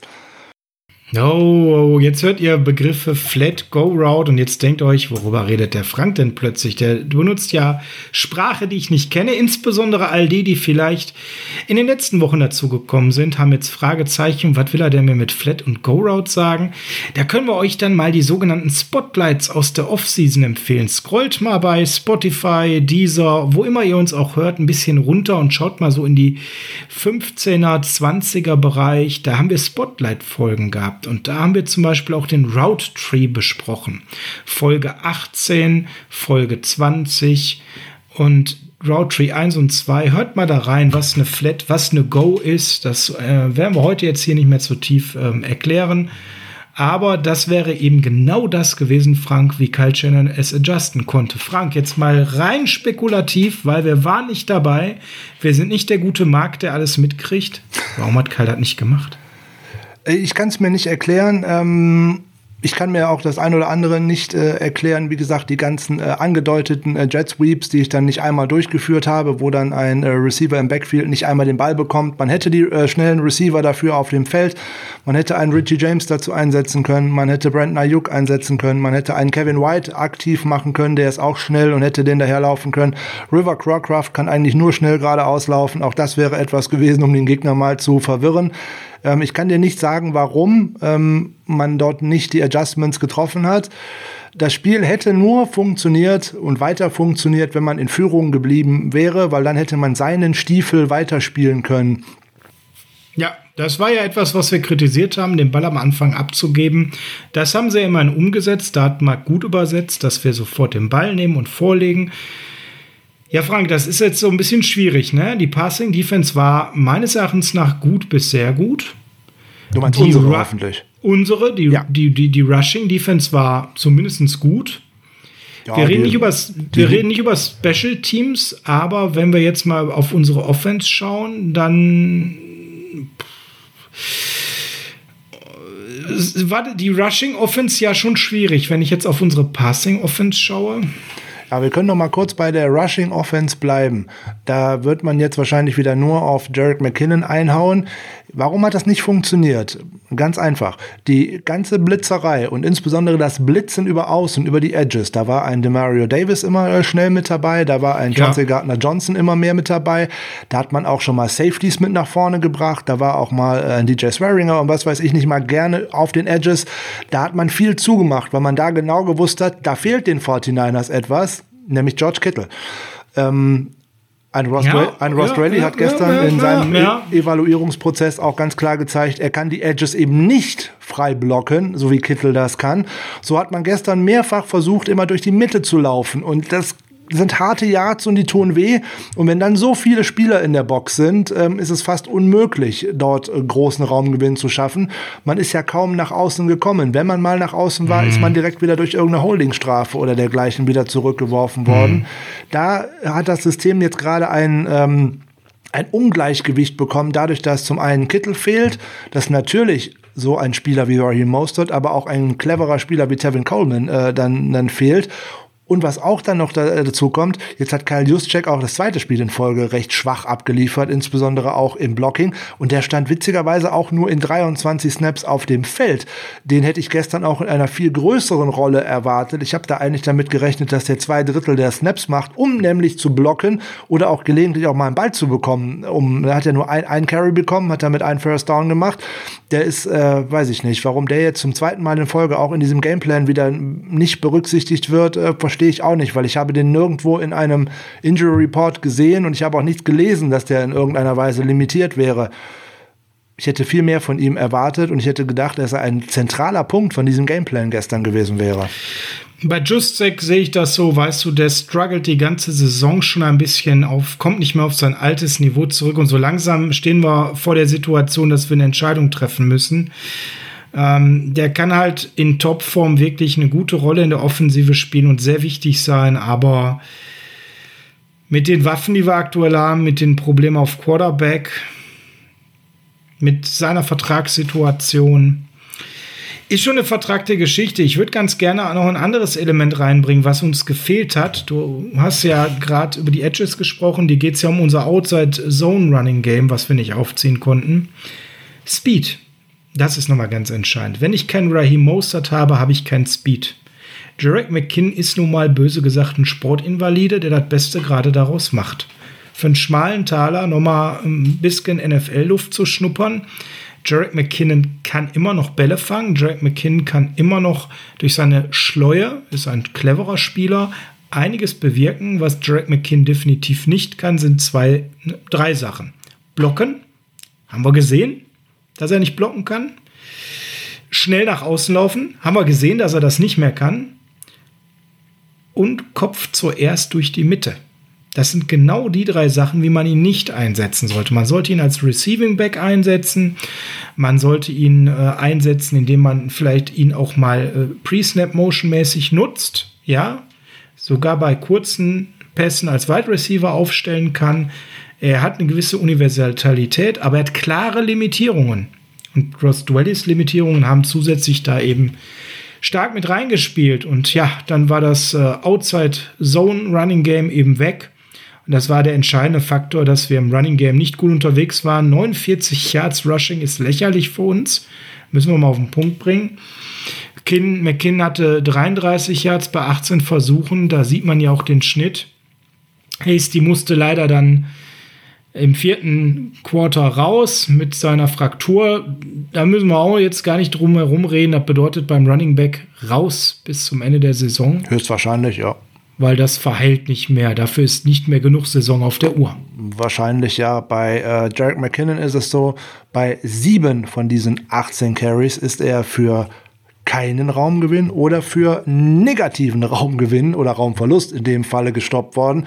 Und da zeigt das einfach, dass die Saints so wild geblitzt haben, dass sie immer schon am Running Back dran waren, bevor der überhaupt mal irgendwie in einen freien Raum rein konnte. Das war der ganz klare Gameplan. Der Gameplan sagte der eindeutig, wenn die 49ers uns schlagen müssen, äh, wollen, müssen sie es durch die Luft machen. Ja, und da kommen wir, das ist eine super Überleitung wenn man uns das Laufspiel wegnimmt, was ja eh dann Outside Zone-mäßig kaum möglich war und da dann wunderbar weggenommen wurde vom Defensive Coach, wenn man dann gleichzeitig uns viel über Safety Blitzes attackiert, da müsste man ja jetzt ein gutes Passing-Spiel haben, wo man den Ball schnell los wird und schauen wir auf den ersten Drive, dann war der super. Schauen wir auf alles andere. 24 von 38 für Nick Mullins für 247 Yards. Klingt okay ein Touchdown, zwei Interceptions. Das klingt dann schon gar nicht mehr okay. Die Interception im dritten Quarter, das war so ein richtig übler Momentum-Downer nochmal. Unerklärlich, dass er die wirft. Weil, schaut euch das mal in Ruhe an. Der hat nicht nur den Spieler übersehen, der die Interception fängt. Er hat auch noch gesehen, dass der Spieler, den er eigentlich mhm. anwerfen möchte, überhaupt keine Separation hat. Null, null. Den Spieler, den er anwerfen wollte, dahinter, der war komplett covered. Der Defensivspieler war vor unserem Offensivspieler. Das heißt, selbst wenn es nicht zur Interception gekommen wäre, wäre das definitiv eine Pass Deflection gewesen oder eine Interception von dem Spieler dahinter. Und wenn man sich dann die Pocket in dem Moment anguckt, war die intakt. Und da kommt wieder das, was der Frank immer wieder sagt, dieses Gefühl für Druck. Das hat Mullins einfach gar nicht. In dem Moment merkte man an seiner gesamten Körpersprache, bevor er den Wurf abgefeuert hat, dass der unruhig war. Dabei war die Pocket intakt. Es war Pressure da, aber die O-Line hatte den aufgehalten. Es gab keine Notwendigkeit, in dem Moment das Ding dahin zu feuern. Er hatte immer noch nur noch Bruchteile sicherlich von Sekunden, aber er hatte Zeit. Er hätte immer noch einen schnellen Blick auf seinen nächsten Read werfen können. Er klebte an diesem Read. Nicht wahr, Frank? Ja, und das war ja gestern nur nicht das eine Mal der Fall. Man kann es, bei, man kann es ganz äh, deutlich sehen. Das ist auch wieder mein Tipp für alle. Schaut euch mal den Coaches-Film an. Der ist nämlich dann tatsächlich, sobald er verfügt, sobald er verfügbar ist, das dauert immer einen Moment. Gute Frage, das hatten wir in der WhatsApp-Gruppe. Wo sieht man den Coaches-Film? Leute, das ist ganz einfach. Wer in der WhatsApp-Gruppe drin ist, guckt da rein der ist nicht immer sofort verfügbar, weil manche haben den jetzt sofort Montagmorgen gesucht, weil Frank und ich immer wieder davon reden, nee. Es ist oft das, Mittwochs oder Donnerstags erst. Das ist der wichtige Hinweis. Im Real Life als Option im NFL Pass könnt ihr das sehen, aber eben erst mit zwei, drei Tagen Verspätung. Aber Frank, vielleicht mal ganz kurz für alle da draußen, die noch nie so einen Coaches-Film gesehen haben, so einen Coaching-Movie, warum ist der so spannend? Weil ich All 22 sehe. Im Endeffekt, ich sehe alle Spieler, die tatsächlich auf dem Feld sind. Ich sehe das aus der Perspektive der Offense von hinten oben. Dann sehe ich nämlich auch genau, was eine O-Line mal macht. Das sieht man nämlich tatsächlich im normalen Bild von der Seite so gut wie gar nicht, weil da sind Spieler im Endeffekt nur auf dem Knäuel aufeinander. So sehe ich genau, was passiert. Aber ich sehe auch ganz genau, was der Quarterback macht. Nämlich wenn der Quarterback, und das hat Mullins gestern bei mehreren Situationen gemacht, das sieht ein geschultes Auge auch schon äh, nicht im Coaches-Film, aber an dem sieht man es definitiv. Der hat im Endeffekt die Defense zu seinen Pässen hingeleitet, weil er Richtig. immer nur auf einen einzigen Spieler geschaut hat. Man sieht es besonders schön bei beiden Interceptions, weil auch bei der kurz vor Schluss hat ja. er nur auf Born geschaut. Er Aber komm, also das ist die äh, Hop- oder Top-Interception, die hat Jimmy kurz vorher auch noch geworfen, bevor er verletzt rausgegangen ist. Die will ich hier mal wirklich aus der Betrachtung rausnehmen. Aber Frank, ja, die gehört meine, dazu, die gehört mit dazu. Na, nein, lass die rausnehmen, bitte. Aber du hast meine Steilvorlage von der ersten Interception ja genau richtig aufgegriffen. Was passiert? Er übersieht nicht nur den Verteidiger, er wirft in eine komplett gecoverte Situation und er hängt an diesem einen fucking Read fest. Ja? Er geht wirklich permanent nur mit dieser Hot Route. Und das ist das Problem, was wir bei Nick Mullins haben. Die Verteidiger lesen seine Augen, die lesen seinen Blick und die sehen genau, da soll der Ball hingehen. Und wenn sie dann die Möglichkeit haben, dann schicken sie underneath eben den Verteidiger, der den Ball abfängt. Das ist bei der ersten Interception genauso passiert. Aber nicht nur bei der, sondern man hat ganz oft gesehen, auch bei den Pass Deflections, ja, dass an der Stelle wirklich viele, viele Verteidiger antizipieren können, wo Mullins den Ball hinwirft. Und im Endeffekt ist es immer der erste Read, Frank. Ich habe kaum mal gesehen, dass der Blick zum zweiten Read ging. Ja, es würde ja schon reichen, wenn er seinen Kopf und seinen Helm mal ein bisschen bewegen würde, weil zumindest dann könnte man erahnen, dass man mal woanders hinschaut. Bei, bei zwei oder drei Pässen auf Jordan Reed konnte man es sehen. Es war jeweils auch so ein enges Fenster, dass man eigentlich sagen müsste, oh, da werbe ich eigentlich besser nicht hin. Da hat man noch Glück gehabt, dass Jordan Reed diese Dinger dann tatsächlich irgendwie unmöglich gefangen hat. Sehr ja, toller Catch dabei, der Catch des Spiels auch, ja. Ja, sehr gefährlich. Der Catch des Spiels, habe ich ja vorhin schon gesagt, wenn man den Ball richtig wirft, macht man da 15 Yards und einen First Down und macht vor der Pause nochmal Punkte. Äh, ansonsten macht man eben nichts und sieht wieder doof aus. Äh, haben wir äh, gut hingekriegt gestern. Aber was mir bei Nick Mullins, habe ich auch schon mehrfach gesagt, wieder ganz deutlich aufgefallen ist, der erste Drive, das Spiel ist offen, da nimmt er auch mal ein paar ganz gute Würfe, da bringt er die auch an. Ist das Spiel ausgeglichen, fängt der schon an zu wackeln und liegt er hinten, und zwar so hinten, dass man noch aufholen könnte, dann, äh, ich vergleiche das jetzt mal mit äh, der Nähmaschine beim Biathlon in Anführungszeichen, wenn da irgendjemand tatsächlich mal Biathlon schaut und man sieht, äh, die, der sicherste Schütze, der macht im Stehendanschlag nachher mal fünf Fehler in Folge, weil dem so die Beine zittern. Der Nick Mullins hat, wenn er hinten liegt, die Nähmaschine im Oberarm weil dann sind die Bälle einfach ohne Sip ungenau und die flattern. Die flattern ganz durch. Da geht kein Ball, der mal eine richtige Rotation hat. Die flattern alle so komisch und kommen zu früh runter. Und deswegen ist der arme Receiver, der den Ball kriegen sollte, eigentlich die dümmste Sau, weil der wird nämlich eigentlich dabei auch noch immer in einen Tackle in Anführungszeichen hineingeworfen. Und das tut dann auch immer richtig weh. Und ich glaube nicht, dass man das einem Spieler nochmal austreiben kann. Tja, dann müssen wir uns jetzt eine Frage aller Fragen stellen. Wir haben eine Bye Week. Und danach haben wir die Rams. Und gegen die Rams müssen wir quasi unsere letzte Playoff-Chance nutzen, indem wir die wegbügeln. Ja. Aber ohne Jimmy, das steht fest. Frank Mullins oder CJ? Ich bin für Josh Johnson. das ist. Äh, äh, ihr da draußen meint jetzt wahrscheinlich, dass wir wochenlang immer Gags vorher schreiben oder so, ja.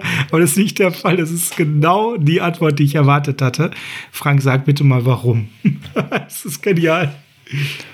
Ja, ganz einfach. Ich habe von äh, Nick Mullins schon genug gesehen, dass ich weiß, dass er ein veritabler Backup für diese Liga ist, aber niemals ein Starter wird, der mich irgendwo hinführt, wo ich was gewinnen kann. Äh, das habe ich bei CJ Beathard schon vorher gewusst, wenn ich ganz ehrlich bin. Das ist ein ganz lieber Kerl und hat auch eine schwierige Lebensgeschichte gerade ähm, zu verarbeiten und dergleichen, aber das macht ihn auch nicht zu einem Starting Quarterback. Das haben wir alle schon gesehen. Ähm, so, jetzt kann ich äh, vielleicht mit einem mobilen Quarterback zumindest mal ein bisschen etwas testen, in Anführungszeichen. Und ich glaube nicht, dass unsere Offense zwangsweise schlechter mit Josh Johnson aussieht, als sie jetzt gerade in den letzten beiden Spielen ausgesehen hat. Jetzt hat er ein Jahr nicht gespielt. Gut, äh, er sah in der CFL äh, sah er gar nicht schlecht aus. So neben, oder XFL äh, sah er gar nicht schlecht aus äh, bei, bei seinen letzten Starts und auch bei dem Jahr davor in Washington hat er so ein bisschen was gemacht der kann vielleicht auch mal das eine oder andere Play mit den Füßen machen und ich kann zumindest mal ausprobieren, ob meine Offense oder mein Scheme, also das Shanahan-Scheme, äh, tatsächlich auch mit einem mobilen Quarterback mal ein bisschen besser funktionieren könnte oder ob es überhaupt eine Möglichkeit wäre, auch im Hinblick auf einen möglichen Draft oder eine Alternative, haben wir ja letzte Woche auch schon mal drüber gesprochen. Wenn ich es jetzt nicht ausprobiere, wann denn dann? Ja, gar nicht. Und nochmal zu Mullins zurück. Ich würde dir jetzt nämlich für diese Idee einfach mal ein bisschen Futter liefern. Mullins hat jetzt drei Spiele gespielt zuletzt, ja. Also genug, was du sagtest, was wir von ihm sehen konnten. In den drei Spielen, nur damit ihr mal so einen Eindruck habt, 64 von 99 Würfen für 738 Yards, drei Touchdowns, fünf Interceptions, ein Quarterback-Rating von 26,4 ja, spätestens hier sollten wir eigentlich die Evaluation beenden. Ein guter Starter, ein netter Kerl, Ende. Nimm noch wir die drei aber, Fumbles bitte mit dazu. Ja, Mensch, ich wollte es doch gerade. Entschuldigung. Ich wollte gerade sagen, aber wir müssen leider weitermachen. Drei Fumbles. Ne? Und dann sagt er nach so einem Spiel wie gegen die Saints, was er weggeworfen hat, zusammen mit dem Special Team, ja, und wo die Saints ihn locker noch zwei, dreimal hätten picken können. Der hat ja auch riesen Glück bei seinen Würfen gehabt. Das hast du gerade noch nicht ausgedrückt, ja. Da wären noch mindestens zwei Interceptions möglich gewesen, die die Defensive der Saints einfach weggeworfen hat. Total bescheidene Würfe, ja, auf Bourne, auf Ayuk, auf Reed. Teilweise haben die zirkusreife Catches geliefert, um die Dinger noch zu fangen, weil die so unpräzise waren. Und der Letzte, der wirklich der Meinung ist, dass der Jimmy Garoppolo beerben soll, ja, der kann sich jetzt mit seiner Meinung doch wirklich einsagen. Das geht doch gar nicht. Man hat doch wirklich gesehen, dass Nick Mullins ein deutliches Downgrade ist. Nick Mullins und ist ein guter Quarterback, wenn er in Führung spielen kann und wenn das Spiel läuft und wenn das Scheme ihn in eine Lage bringen kann, dass er das Spiel gewinnen kann. Liegt, ja. er, liegt er hinten, das haben wir jetzt mehrfach gesehen, ist es keine Möglichkeit, dass er mal irgendwie ein Play äh, tatsächlich anbringt, weil dann wird er einfach nervös. Und diese Nervosität wirst du ihm einfach nicht austreiben. Wir haben es gegen äh, Philadelphia gesehen, wir haben es gegen die Packers gesehen, wir haben es jetzt äh, schon wieder gesehen. Dann wenn da, äh, gegen Seattle haben wir es gesehen und er ist gut, wenn er reinkommt, wenn das Spiel verloren ist, in Anführungszeichen. Wenn der Rückstand so groß ist, dass ich eigentlich nichts mehr erwarten muss, dann kommen mal wieder ein paar Bälle an, weil man dann, warum auch immer, befreit aufspielt. Aber in der eigentlichen Drucksituation, wo man liefern muss, da kriegt er äh, diese Dinge äh, leider äh, nicht hin, so sympathisch er dann auch sein kann. Und da kann mir jetzt jeder mit äh, Yards, die er erworfen hat, ankommen oder auch mit College-Rekorden, die er ankommt. Ja, es gibt auch den Trainingsweltmeister, den gibt's halt auch äh, in der NFL und äh, wenn die 49ers ihn zu einem guten Preis als Backup halten können, meinetwegen, ähm, aber als Starting Quarterback, ähm, es, es tut mir leid, das wird nichts mehr werden, weil die Umstände sind eigentlich ganz gut, in Anführungszeichen, mit Wide Receivers und dergleichen, mit guten Tight Ends, mit einer guten, äh, halbwegs guten O-Line. Die Chancen, die dann da sind, die werden nicht genutzt, sie werden äh, leichtfertig sogar weggeschmissen und ähm, ja, das ist dann wirklich schade. Ja, auch dazu nochmal Futter, Frank. Erstes Quarter, Nick Mullins gegen den Blitz 4 von 4, 27 Yards und ein Touchdown. Das ist das, was du sagtest, ne? Hat stark gestartet. Zweites bis viertes Quarter, Nick Mullins gegen den Blitz, 3 von 11 für 19 Yards. Und wenn die dann nämlich sehen, dass das funktioniert, dann hören dann die damit Blitz, nicht mehr auf. Nee. Warum 17 auch? von 41 Dropbacks, also 41 Prozent waren Blitzes. Das ist das zweithöchste Rate, die er je erfahren hat an Blitzes in seiner gesamten Karriere. Ja. Und dann sagt der Kerl nichts anderes als, er ist sehr frustriert, weil er hat ja gut auf den Ball aufgepasst. Ja, er ja, hatte er tatsächlich hatte nicht, keinen Fumble, ja. Er hatte tatsächlich keinen Fumble, Junge. Sorry, da habe ich auch genug von dir gehört im Interview. Schalte ihm das Mikrofon aus, da werde ich aggro. Knappe sechs Yard durchschnittlich nur geworfen.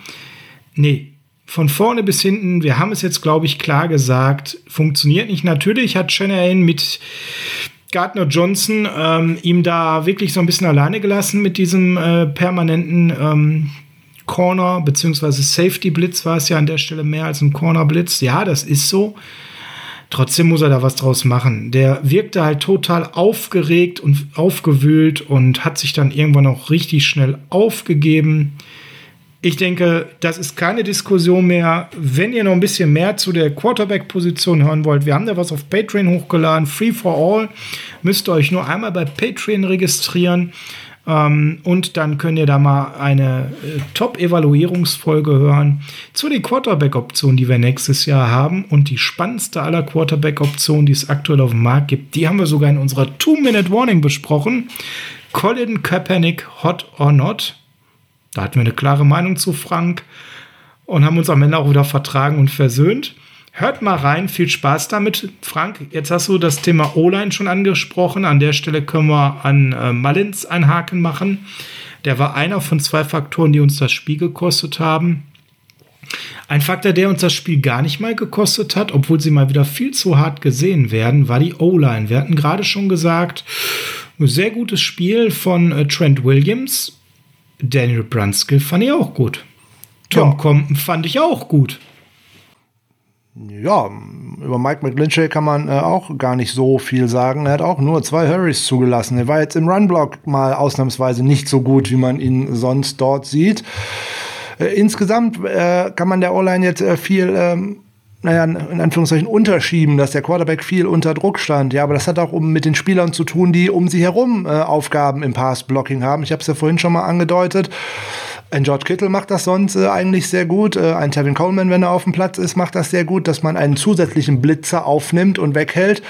Ross Drelly hat das nicht gut gemacht und ähm, Kyle Juszczyk war gar nicht, nicht gut gemacht. war gar nicht viel auf dem Feld, um das zu machen. Der ist nämlich sonst auch so ein Kamerad, der das eigentlich ganz gut kann, aber in den gestrigen äh, Dingen war er da leider nicht gut äh, da, dabei, beziehungsweise er hatte gar keinen, wo er das hätte aufnehmen können. So, und wenn dann äh, Jarek McKinnon, wie gesagt, alleine schon äh, vier abgibt, äh, Austin Walter hat bei wenigen Snaps auch direkt zwei Pressures äh, abgegeben und äh, ja, das sind einfach zu viele, die außerhalb der O-Line abgeben. Wenn ich jetzt nur die rausrechne, die nicht von der O-Line sind, sind wir auf einmal bei sechs zuge sieben zugelassenen Pressures. Das ist nicht viel für eine O-Line, insbesondere gegen eine der besten Fronts der Liga, die dann auch noch geblitzt hat, wie die Irren. Also von daher, da muss man auch Hattest mit. Hast du schon gesagt, dass McKinnon vier äh, Pressures abgegeben hat? Ja, ne, hattest du schon gesagt, oder? Habe ich schon gesagt, aber wir können es äh, gerne nochmal betonen.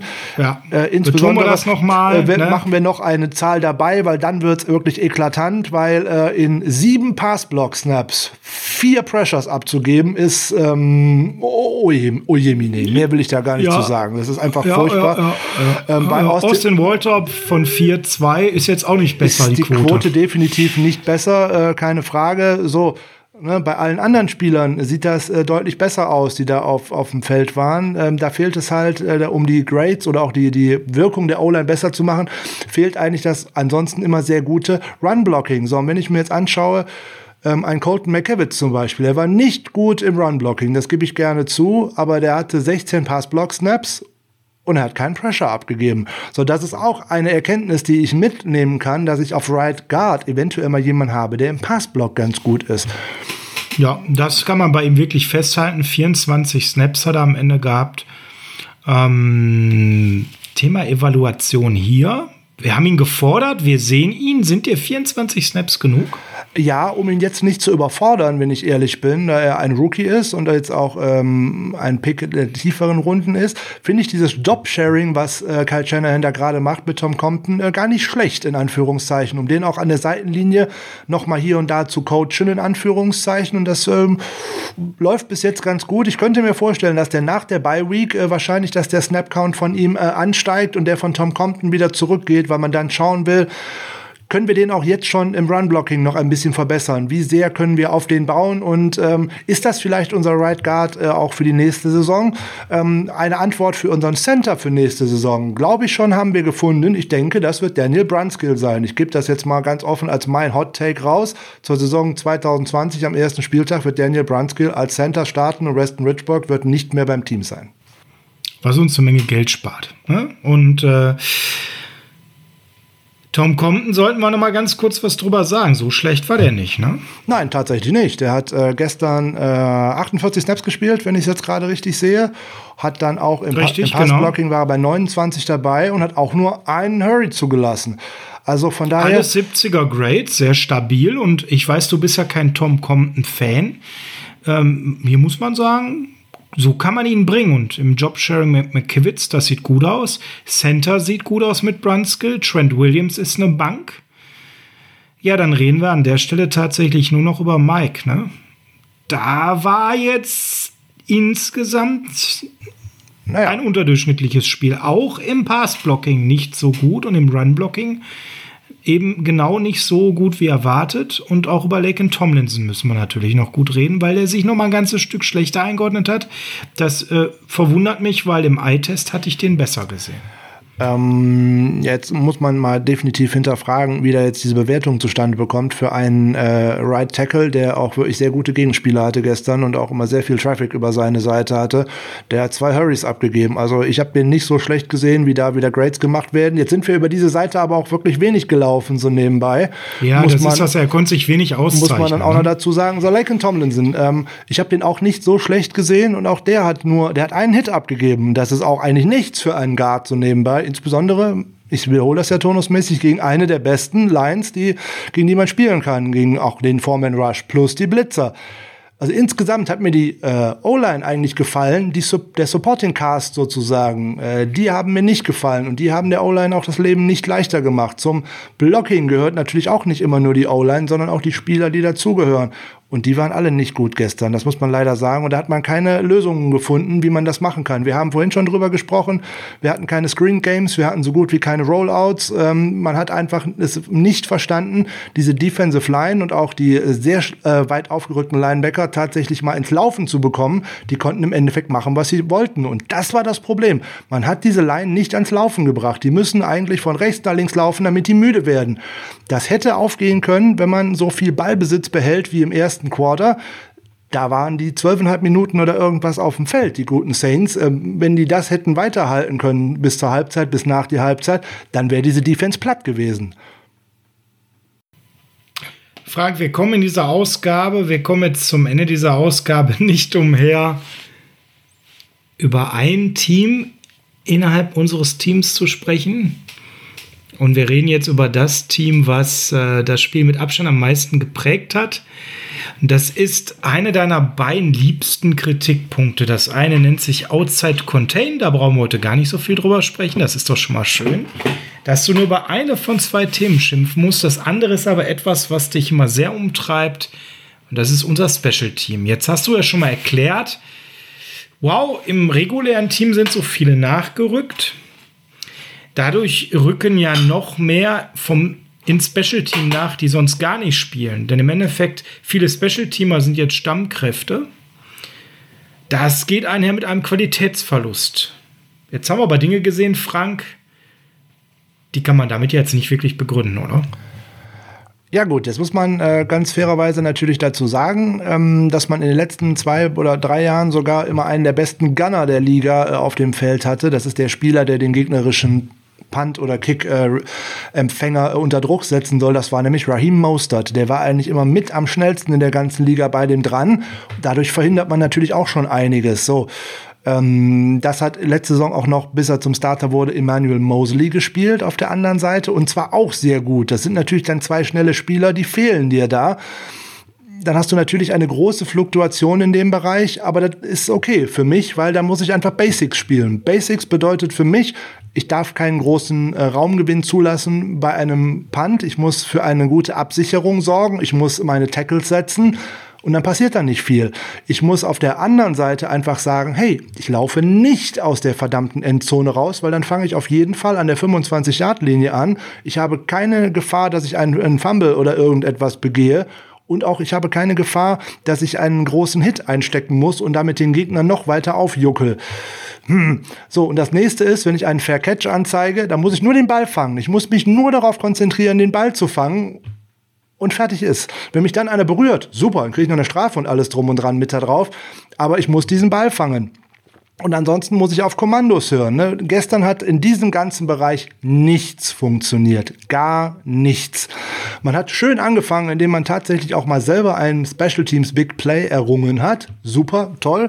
Ähm, können wir auf den klopfen. Wir haben einen schönen, äh, tatsächlich einen schönen ähm, äh, Muff Punt dort gehabt und haben dort einen äh, Ball sichern können, haben dummerweise danach keinen Touchdown daraus erzielen können. Aber die anderen Situationen, die danach gefolgt sind, die waren einfach verheerend. Und das fängt an mit dem 75-Yard-Lauf, den man auf der Seite zugelassen hat, was die ersten Punkte für die Saints zugelassen hat.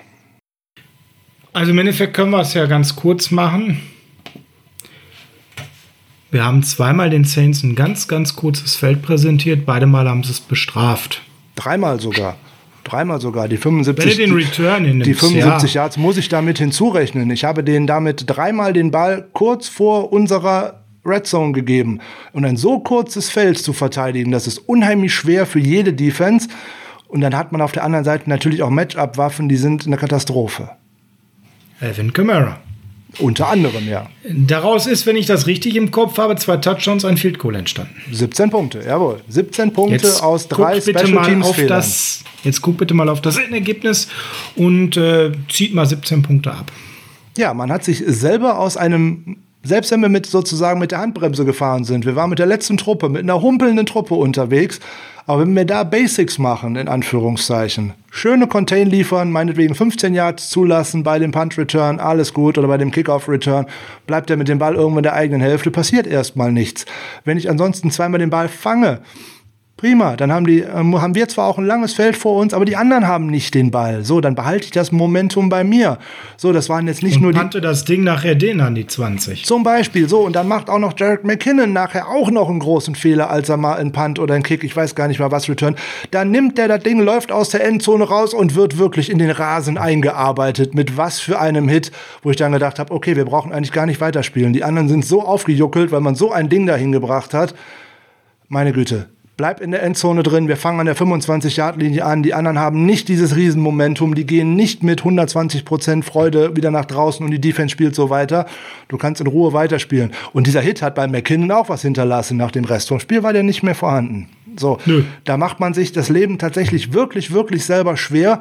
Und ähm, jetzt werden sich viele fragen, was ist denn eigentlich bei dem, bei dem äh, Taylor ähm, Muff Punt in Anführungszeichen falsch gegangen? Ja, er hat erst einen Fair Catch angezeigt ist dann davon weggegangen, hat Peter, Peter, Peter gerufen, was im Endeffekt bedeutet, alle Menschen weg von dem Ball. Ja, nur Webster hat nicht zugehört und Webster hat das verdammte Ding abgekriegt. Und sobald einer von uns den Ball irgendwie berührt, wird das ein freier Ball und damit Tudum. gibt man das Ganze ab. So, und das äh, zu äh, Ken Webster habe ich übrigens noch eine interessante Frage. Ist dir eigentlich aufgefallen, wer wieder unter den Healthy Scratchs war, so nebenbei? Ist es dir nee, aufgefallen? Nee, gerade bis jetzt nicht. Ja, es war wieder Akello Witherspoon. Und da frage ich, ah, frage ich mich ja, tatsächlich. Stimmt, der Akello. Weil der ist auch ein guter Special-Teamer eigentlich. Und jetzt ah, ist mir, ist mir, Ken Webster schon wieder dort negativ aufgefallen. Und dann frage ich mich tatsächlich, warum ist ein undrafted Free Agent noch auf diesem Roster? Und äh, zumindest, warum ist der aktiv, während ein Third-Round-Pick äh, als zweites Spiel in Folge nicht verletzt ist und nicht aktiv ist?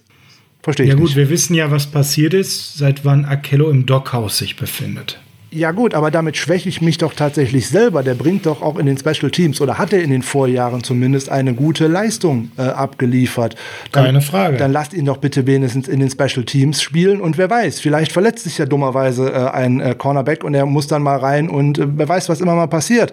Ne, Ken Webster wollte man nicht aufstellen gegen Miami, da hat man lieber äh, Brian Allen vom Practice Squad sogar noch hochgeholt und hat den verheizt. Äh, das verstehe ich nicht. Und da muss man auch mal äh, den, äh, den Namen hat jetzt vielleicht hier noch nicht so viele Leute gehört. Tim Hightower ist der Special Teams äh, Coordinator für die äh, 49ers. In dieser Saison hat Kyle Shanahan schon viel abbekommen an Kritik und Robert Saleh noch viel mehr. Ähm, Tim Hightower gehört aus meiner Sicht entlassen, weil das die Special Teams in dieser Saison für die 49ers liefern, ist unter aller Kanone. Jetzt kann es aber auch sein, dass Shanahan beschlossen hat, dass der gute Akello kein grünes Gras mehr bei den 49ers sieht. Das ist durchaus Aber, möglich, ja. Um ein Exempel zu statuieren, es würde ja zu seiner sehr zweifelhaften Führung von Menschen, die, die wir dieses Jahr mehrfach kritisiert haben. Ich erinnere dich an den Longsnapper, wo wir danach große Probleme hatten auf der Position. Ich erinnere dich an Umgang mit Dante Pettis. Das würde ja jetzt irgendwie ins Bild passen, dass Kai da überreagiert und äh, zu stark unterwegs ist.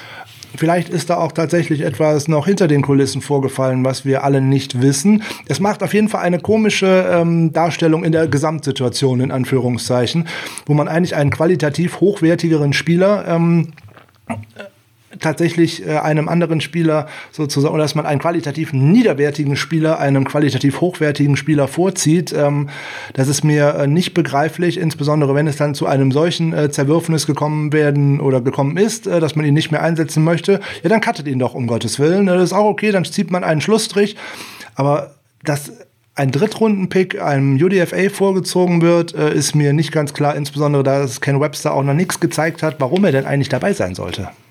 Ja, das ist das Nächste. Ne? Also da ist ja auch ganz klar ähm, überhaupt nichts von, von, Webster zu sehen, was rechtfertigt, dass er da so eingesetzt wird. Ähm, kannst du uns zu Webster mal so zwei, drei Informationen geben? Weil der ist ja für viele jetzt sicherlich ein total unbeschriebenes Blatt. Ja, den haben die 49ers im Endeffekt gepickt vom Practice Squad der Miami Dolphins. Bedeutet, der war ein undrafted Free Agent in dieser Saison, hat es nicht auf den 53er Roster geschafft, ist dann wieder verpflichtet worden für die äh, Practice Squad der Miami Dolphins und davon konnte man ihn dann für ähm, nichts sozusagen äh, verpflichten. Man muss ihn dann halt nur einem äh, Roster-Spot geben äh, auf dem aktiven Roster und dann ist er halt bei dir. So, und seitdem er da ist, ich, wie gesagt, ich weiß nicht, warum, was das soll. Ich habe das ja schon nach dem äh, Dolphins-Spiel schon äh, gesagt. Ich verstehe es nicht, dass man einen Brian Allen dann vom Practice Squad hochholt, der diese Gegenspieler alle nicht kannte. Der, der gute ähm, der gute Ken Webster hat das ganze Camp mit den Dolphins gemacht. Der hätte die Spieler alle kennen müssen, in Anführungszeichen, und hätte da auch wahrscheinlich mehr äh, gegen ausrichten können als ein Brian Allen. Und so ist er halt jetzt jede Woche irgendwie aktiv und ist in den Special Teams dabei. Und eigentlich fällt er immer nur auf mit äh, verpassten Blocks. Oder halt jetzt auch wieder mit so einem Ding, mit diesem Punt, äh, mit diesem äh, Fumble, den wir dann verloren haben, weil er nicht rechtzeitig vom Ball weggekommen ist, weil er anscheinend das Peter, Peter, Peter nicht mitbekommen hat. Und, ähm, Was jeder gehört hat. Also bei ihm habe ich nicht, bei ihm habe ich nicht gesehen, dass er versucht hat auszuweichen. Ist natürlich auch immer nee. alles schwierig. Ähm, wie gesagt, fängt Taylor das Ding, macht Basic äh, Fair Catch, passiert da überhaupt nichts. Das ist ja die Sache. Wenn ich aus den Special Teams schon nicht die Highlight Plays rausholen kann, muss ich wenigstens meine Basics richtig machen und dann bleibe ich auch in dem Spiel drin. Hat man nicht gemacht, ist doof noch ganz kurz zu Akello Witherspoon, weil du sagst, dann cuttet man den. Äh, Akello haben wir 2017 gedraftet in der dritten Runde, ähm, Position 66 und ist jetzt im vierten Jahr seines Rookie-Deals. Ähm, das heißt, der ist nach der Saison halt auch äh, Free Agent. Und äh, wir zahlen ihm momentan 2,3 Millionen. Das ist jetzt nicht die Welt, aber man hätte ja auch versuchen können, ihn äh, zu traden oder man könnte ihn jetzt auch einfach cutten, das sehe ich so wie du, wenn man sagt, da ist was passiert, das geht nicht, weil im Endeffekt jetzt ist das Thema tot. Ähm, jetzt ist es nicht mehr so, dass wir wahrscheinlich Akello nächstes Jahr beim Team sehen werden. Nein, das ist aus meiner Sicht völlig ausgeschlossen und äh, selbst wenn man versucht hätte, ihn zu traden, ähm, so, hat man ja wohl auch bei Dante Pettis versucht und äh, ja gut, dann wenn das nicht klappt, dann mache ich den gleichen Schritt wie bei Dante Pettis. Äh, ich weiß, ich, wir kommen hier zusammen auf keinen grünen Zweig mehr, dann beendet man die Zusammenarbeit halt. Ist auch kein Problem. Dann kann der Spieler gucken, ob er irgendwo einen Neuanfang machen kann. Man hat ja bei Dante Pettis gesehen, er ist nicht mal durch den Waiver durchgegangen, sondern ist direkt bei den Giants gelandet und noch vier andere Teams hatten einen Claim abgegeben dahinter. Also der wäre insgesamt bei fünf fünf Teams untergekommen, ohne dass er was Großes hätte tun müssen. Ich weiß nicht, wie groß die Chance dabei für äh, Keller Witherspoon äh, gewesen wäre, keine Ahnung. Äh, das liegt jetzt im Bereich der Fabel. Aber es wäre eine faire Angelegenheit gewesen für beide Seiten. Wenn ich weiß, ich will ihn nicht mehr einsetzen, ich äh, lasse die äh, Websters dieser Welt und wer auch immer dann noch äh, jetzt demnächst noch zum Einsatz kommen könnte, äh, eher spielen, dann ähm, bitte klaren Schlussstrich und dann kommen alle mit erhobenen Haupte aus der ganzen Nummer raus. Den jetzt bis zum Saisonende einfach durchzuziehen und nicht mehr einzusetzen, ähm, entbehrt für mich jeglicher Logik. Tut mir leid. Absolut, bin ich ganz bei dir. Ähm, ja, wir sind am Ende der Folge angekommen. Äh, Evaluierung äh, 2.0. Wir können sagen. Ah, noch nicht ganz. Wir müssen noch, ein Thema müssen wir noch besprechen. Ist kein sportliches. Wir müssen noch mal ein bisschen was über Patreon erzählen, be bevor ich uns jetzt hier rausschmeiße, oder? Ja, okay, das machen wir gleich zum Rauswerfen. Ja, genau. Äh, wir können aber sagen, ganz viel ist evaluiert worden und äh, wir können immer mehr abschätzen, was in der nächsten Saison uns weiterhilft und was nicht. Es sind nicht die Pass-Rushing-Techniken von Willis. Es ist nicht die Fähigkeit, ein Starting-Quarterback zu sein von Nick Mullins. Ihr seht also, was alles nicht geht. Aber wir haben einen neuen Starting-Center mit Brunskill. Wir ja. sehen Colt McKivitz, der positiv ist. Wir sehen, dass es Sinn macht, einen Jordan Reed weiterzuhalten, mit zwei Tight-End-Sets zu spielen. Wir sehen die Wichtigkeit momentan auch von Raheem Mostert mit seinem Speed ganz klar mit den ziemlich grundlegenden Passfähigkeiten. Wir sehen, was Dwelly nicht kann gerade. Blocken. Also blocken, genau. Wenn man das mal so alles auf den Punkt bringt, dann sehen wir gerade ganz, ganz viel. Und deswegen habe ich auch ganz ehrlich gemeint, auf Facebook wie auf WhatsApp, ich habe viel Gutes gesehen. Schade, dass ein Hasty jetzt raus ist fürs Ende der Saison. Der hat vielversprechende Ansätze gezeigt. Mal gucken, was Austin Walter kann, außer dass er nicht blocken kann in den nächsten Spielen. Vielleicht sehen wir ihn. Da könnte es ja eher danach aussehen, dass auch äh, Raheem Mostert und äh, Tevin Coleman und wahrscheinlich auch Jeff Wilson jetzt in den nächsten Wochen, jetzt hat man ja erstmal zwei Wochen Ruhezeit, aber die werden alle drei eigentlich noch wieder recht zeitnah zurückkehren. Da wird wahrscheinlich für Austin Walter nicht viel Zeit übrig bleiben. Zwei Wochen ist ein gutes Stichwort, ist auch genau jetzt wunderbar, denn im Endeffekt ähm, können wir mal ein bisschen Wunden lecken, die ganzen Verletzungen auskurieren. Ein Richard Sherman könnte zurück sein, ein Ray Mostert könnte zurück sein, ein Tevin Coleman könnte zurück sein, wenn wir den denn noch langfristig beschäftigen wollen. Auch eine spannende Frage. Und Eric Armstead hat jetzt in Ruhezeit äh, seine Situation zu klären. Den haben wir nämlich gerade, während wir aufnehmen, auf Covid-19 gesetzt. Also von daher an der Stelle Gut, dass wir jetzt mal eine Bye-Week haben. Der ist dann auf jeden Fall übernächste Woche wieder am Start. So ist es zu hoffen. Mal gucken, wer seine direkten Kontaktpersonen im Team waren. Da werden ja noch Leute folgen müssen, wahrscheinlich. Ja. Und äh, ja, Frank, bevor ich an dich übergebe für Patreon, einen habe ich noch. Seitdem Dante Pettis bei den Giants ist, sind die Giants 2 und 0. Was passiert erst, wenn sie ihn aktivieren? Ja, gute Frage. Ähm, ich glaube, das steht nicht in Kongruenz zueinander, wer von wem da irgendwie gerade profitiert. Und äh, ja, mal gespannt, ob er dort mal äh, signifikante Einsatzzeit bekommt äh, oder auch nicht. Das wird jetzt erstmal auch mit Playbook lernen und dergleichen zu tun haben. Und dann muss er gucken, ob er da seine Chance nutzt. Dafür können wir ihm nur Glück wünschen. Und ich würde es äh, Keller Witherspoon, weil das eigentlich auch ein sympathisches Kerlchen ist, auch wünschen, irgendwo anders äh, auch wieder Spielzeit zu bekommen. So ist das definitiv kein äh, NFL-Leben für die Jungs. Äh, wenn man weiß, dass man nicht mit ihnen plant, dann halt auch einen Schlussstrich ziehen. Punkt. Frank, Schlussstrich haben wir bei jemand anders gezogen, der dann bei den Miami Dolphins direkt positiv aufgefallen ist mit einem Touchdown, einem Running Back, den wir haben ziehen lassen. Erzähl mal kurz, um wen es sich handelt und ob das so clever war, den ziehen zu lassen, weil bei den Dolphins hatte der ja jetzt plötzlich Highlight Plays.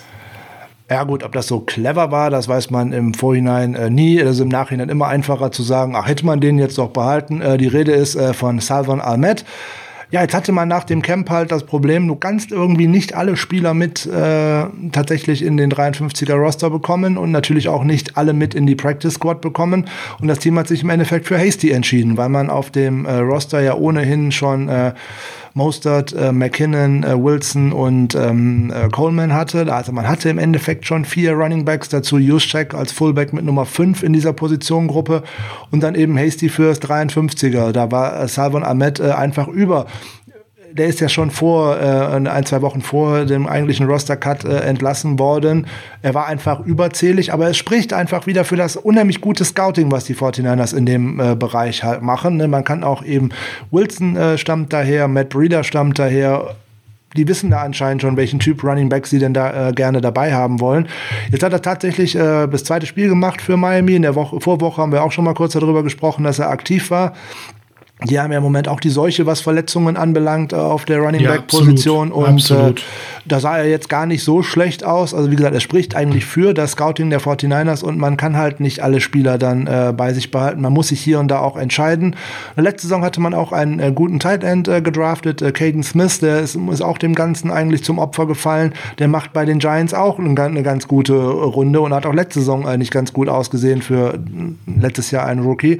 Aber es ist halt so, alle Spieler kann kannst du nicht behalten. Du hast nur 53 Plätze plus eben in dieser Saison 16 äh, Plätze auf der Practice Squad und ähm, ja, irgendwann sind die Kapazitäten Manchmal entscheidet man sich dann auch für den Falschen, muss man auch mal ganz ehrlich sagen. Das passiert äh, zweifelsohne. Ähm, es geht aber auch nun mal so, dass äh, nicht jeder Spieler in jedem Scheme einfach funktioniert und ähm, ja, man hat immer gute Hoffnungen, dass es eben funktioniert, aber es, man sieht das ja auch tatsächlich hier und da schon mal. Ein Wide Receiver hat über Jahre hinweg in einem bestimmten System funktioniert, kommt dann in ein anderes und dann geht auf einmal nichts mehr und dann ist so eine Karriere auch schon mal beendet. Das wäre jetzt so ein äh, Seitenhieb auf äh, Mo zum Beispiel, aber das passiert halt immer wieder. Das passiert auch bei jungen Spielern dass man im gleichen System wie äh, bei, was man im College gespielt hat oder einem ähnlichen System gut funktioniert und kommt man in eine etwas schwierigere Pro-Style-Offense, dann wird das halt nichts. So. Und äh, die 49ers sind gerade in dieser Saison den sicheren Weg gegangen, in Anführungszeichen, dass man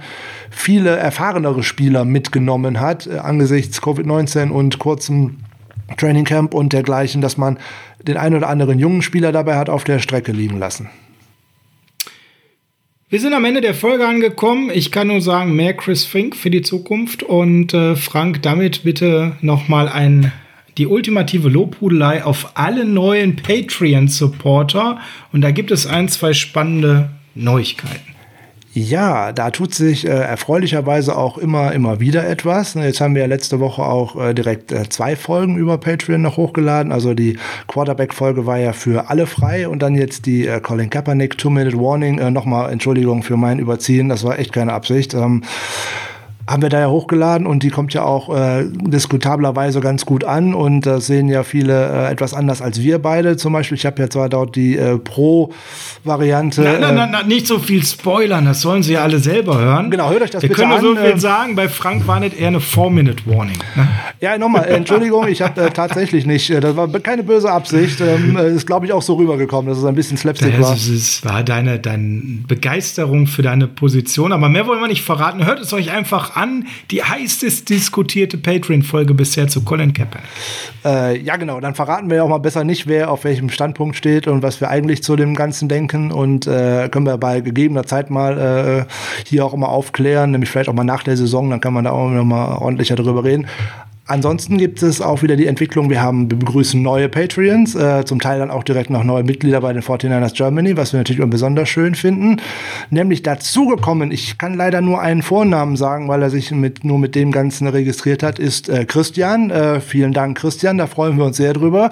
Dazugekommen ist auch noch Marco Frei. Äh, herzlich willkommen und vielen Dank. Und jetzt auch noch ganz frisch dabei, ne, nämlich seit dem 13., das ist noch gar nicht lange, seit Freitag, dem 13., das kann auch immer was Gutes haben. Nämlich der Benjamin Wanke, der jetzt auch äh, den, jetzt zu den äh, 49ers Germany dazu stößt. Also vielen Dank an euch alle.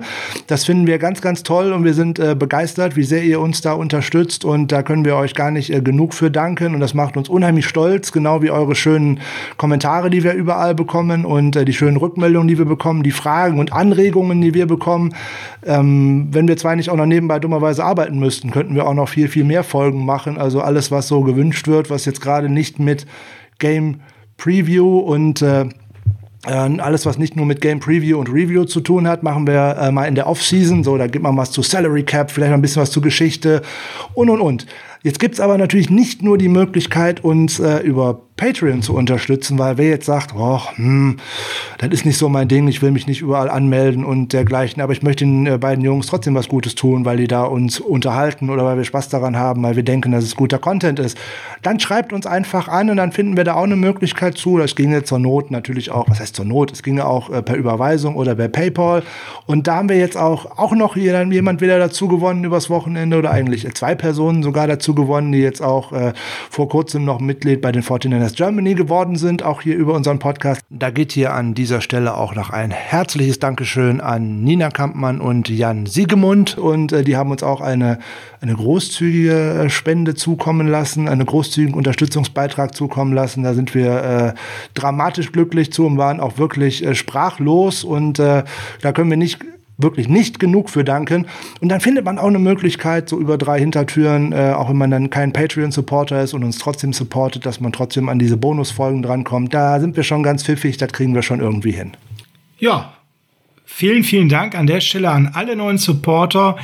Ähm, ihr gebt uns die Riesenchance, das hier weiterzumachen, die Zeit dafür zu finden und ihr gebt uns vor allem die Chance, immer mehr Qualität hier reinzubekommen und wir wollen mal nicht zu viel spoilern, Frank, aber da wird es in den nächsten Wochen ein bisschen was an Änderungen geben und ihr solltet das an der einen oder anderen Stelle dann auch spüren, zum Beispiel auch was die Qualität und gewisse Features angeht. Wir haben jetzt angefangen, das Geld zu reinvestieren. Wir verraten noch nicht so viel, weil manche einschneidende Veränderungen stehen quasi kurz bevor, aber ihr werdet es in den nächsten Wochen merken. Frank, jetzt haben wir noch eines alles entscheidende Frage. Äh, nächste Woche ist Bye Week. Was machen wir denn jetzt am Freitag und dann am Dienstag nächste Woche? Ja, das ist eine gute Frage, ob wir vielleicht tatsächlich mal eine kurze Pause einlegen oder ob wir uns noch eine Speedrunde überlegen oder dergleichen. Ich würde das gerade mal ein bisschen offen lassen. Äh, gerade so die nächste Dienstagsfolge ist ein bisschen fraglich, weil bei mir persönlich steht nächste Woche Montag ein Internet-Provider-Wechsel an. Mal schauen, ob äh, das, äh, ich will hier keine Namen nennen, äh, ob das äh, einwandfrei über die, die, Bühne geht, weil sonst kann ich mich vielleicht Montagabend mit Sascha hier nicht treffen, um äh, das online zu machen. mal schauen, ob ein gewisser großer deutscher Konzern, der auch auf einem Fußballtrikot Werbung macht, ob der das so hinbekommt, wie er es versprochen hat. Und dann gucken wir mal.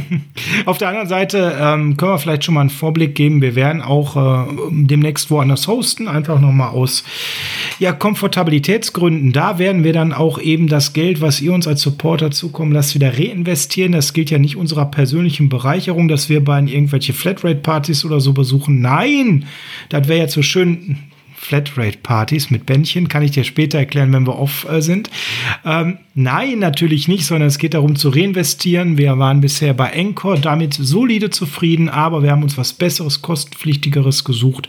Da werdet ihr in Zukunft dann eben sehen, wir sind guter Dinge in den nächsten 14 Tagen, was es da konkret an Vorteilen gibt. Und wir haben zum Beispiel, wenn ihr Pro Football Focus Grades hört, dann haben wir da auch mittlerweile einen Account, wo wir dann eben die Grades frisch bekommen nach dem Spiel, so schnell wie es geht. Da sind wir auch gerade dabei, uns umzugucken, welche Möglichkeiten es noch gibt. Also ihr merkt, euer Geld ist gut bei uns aufgehoben. Wir haben noch kein Schweizer Nummernkonto. Das Ganze wird vernünftig reinvestiert. Frank, wir sind am Ende der Folge. Ich habe, glaube ich, alles gesagt. Ich habe äh, James Wiebe äh, kurz gehuldigt mit seinem Dante Pettis 2 zu 0. Ich habe mehr Chris Fink gefordert. Ich habe evaluieren heute hoffentlich oft genug gesagt. Ich glaube, du kannst uns ich rausschmeißen. Auch. Ja, ich bin auch total zufrieden. Ich habe meinen Tavarius Moore gesehen, den ich seit Wochen äh, gefordert habe und er hat mir gut gefallen. Also von daher, auch aus der Niederlage kann man immer tatsächlich äh, positive Dinge herausziehen. Und wenn man dann sieht, dass man mit äh, 14 Spielern auf IR und äh, noch mehr inaktiven Spielern, insgesamt haben ja fast 20 Spieler gefehlt, trotzdem noch in Reichweite eines Sieges war, wenn man denn ein paar Basics besser gehandhabt hätte. Also das ist schon mal Hut ab und insbesondere gerade bei einem der heißesten Teams in der NFC. So schlecht haben wir nicht gespielt und jetzt kann unser Team sich äh, ein bisschen erholen. Vielleicht erholen wir uns auch. Wir halten euch auf dem Laufenden, wie das mit weiteren Folgen in dieser Woche aussieht. Spätestens gegen die Rams sind wir natürlich wieder mit einer Game Preview am Start, aber wir überlegen, was wir noch an den beiden Folgen eventuell dazwischen machen könnten.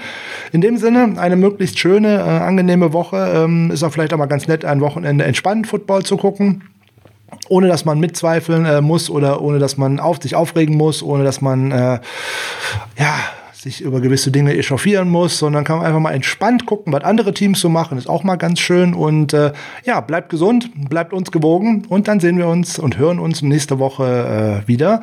Natürlich, Heart of Chrome, California, ein Muss, ohne Wenn und Aber. Hat sich auch äh, gerade Nina Kampmann noch sehr drüber gefreut, über die äh, Band. Und ich hoffe, ähm, meine Tipps haben da noch weitergeholfen, wie sie da auch noch besser dran kommt an die Band. Also von daher, wenn ihr mehr wissen wollt, fragt uns ruhig. Wir machen gerne Werbung für die Jungs. Sascha sagt auch noch mal Tschö und dann sind wir für heute fertig. Tschüss, bis dann. Macht's gut. Ciao, ciao.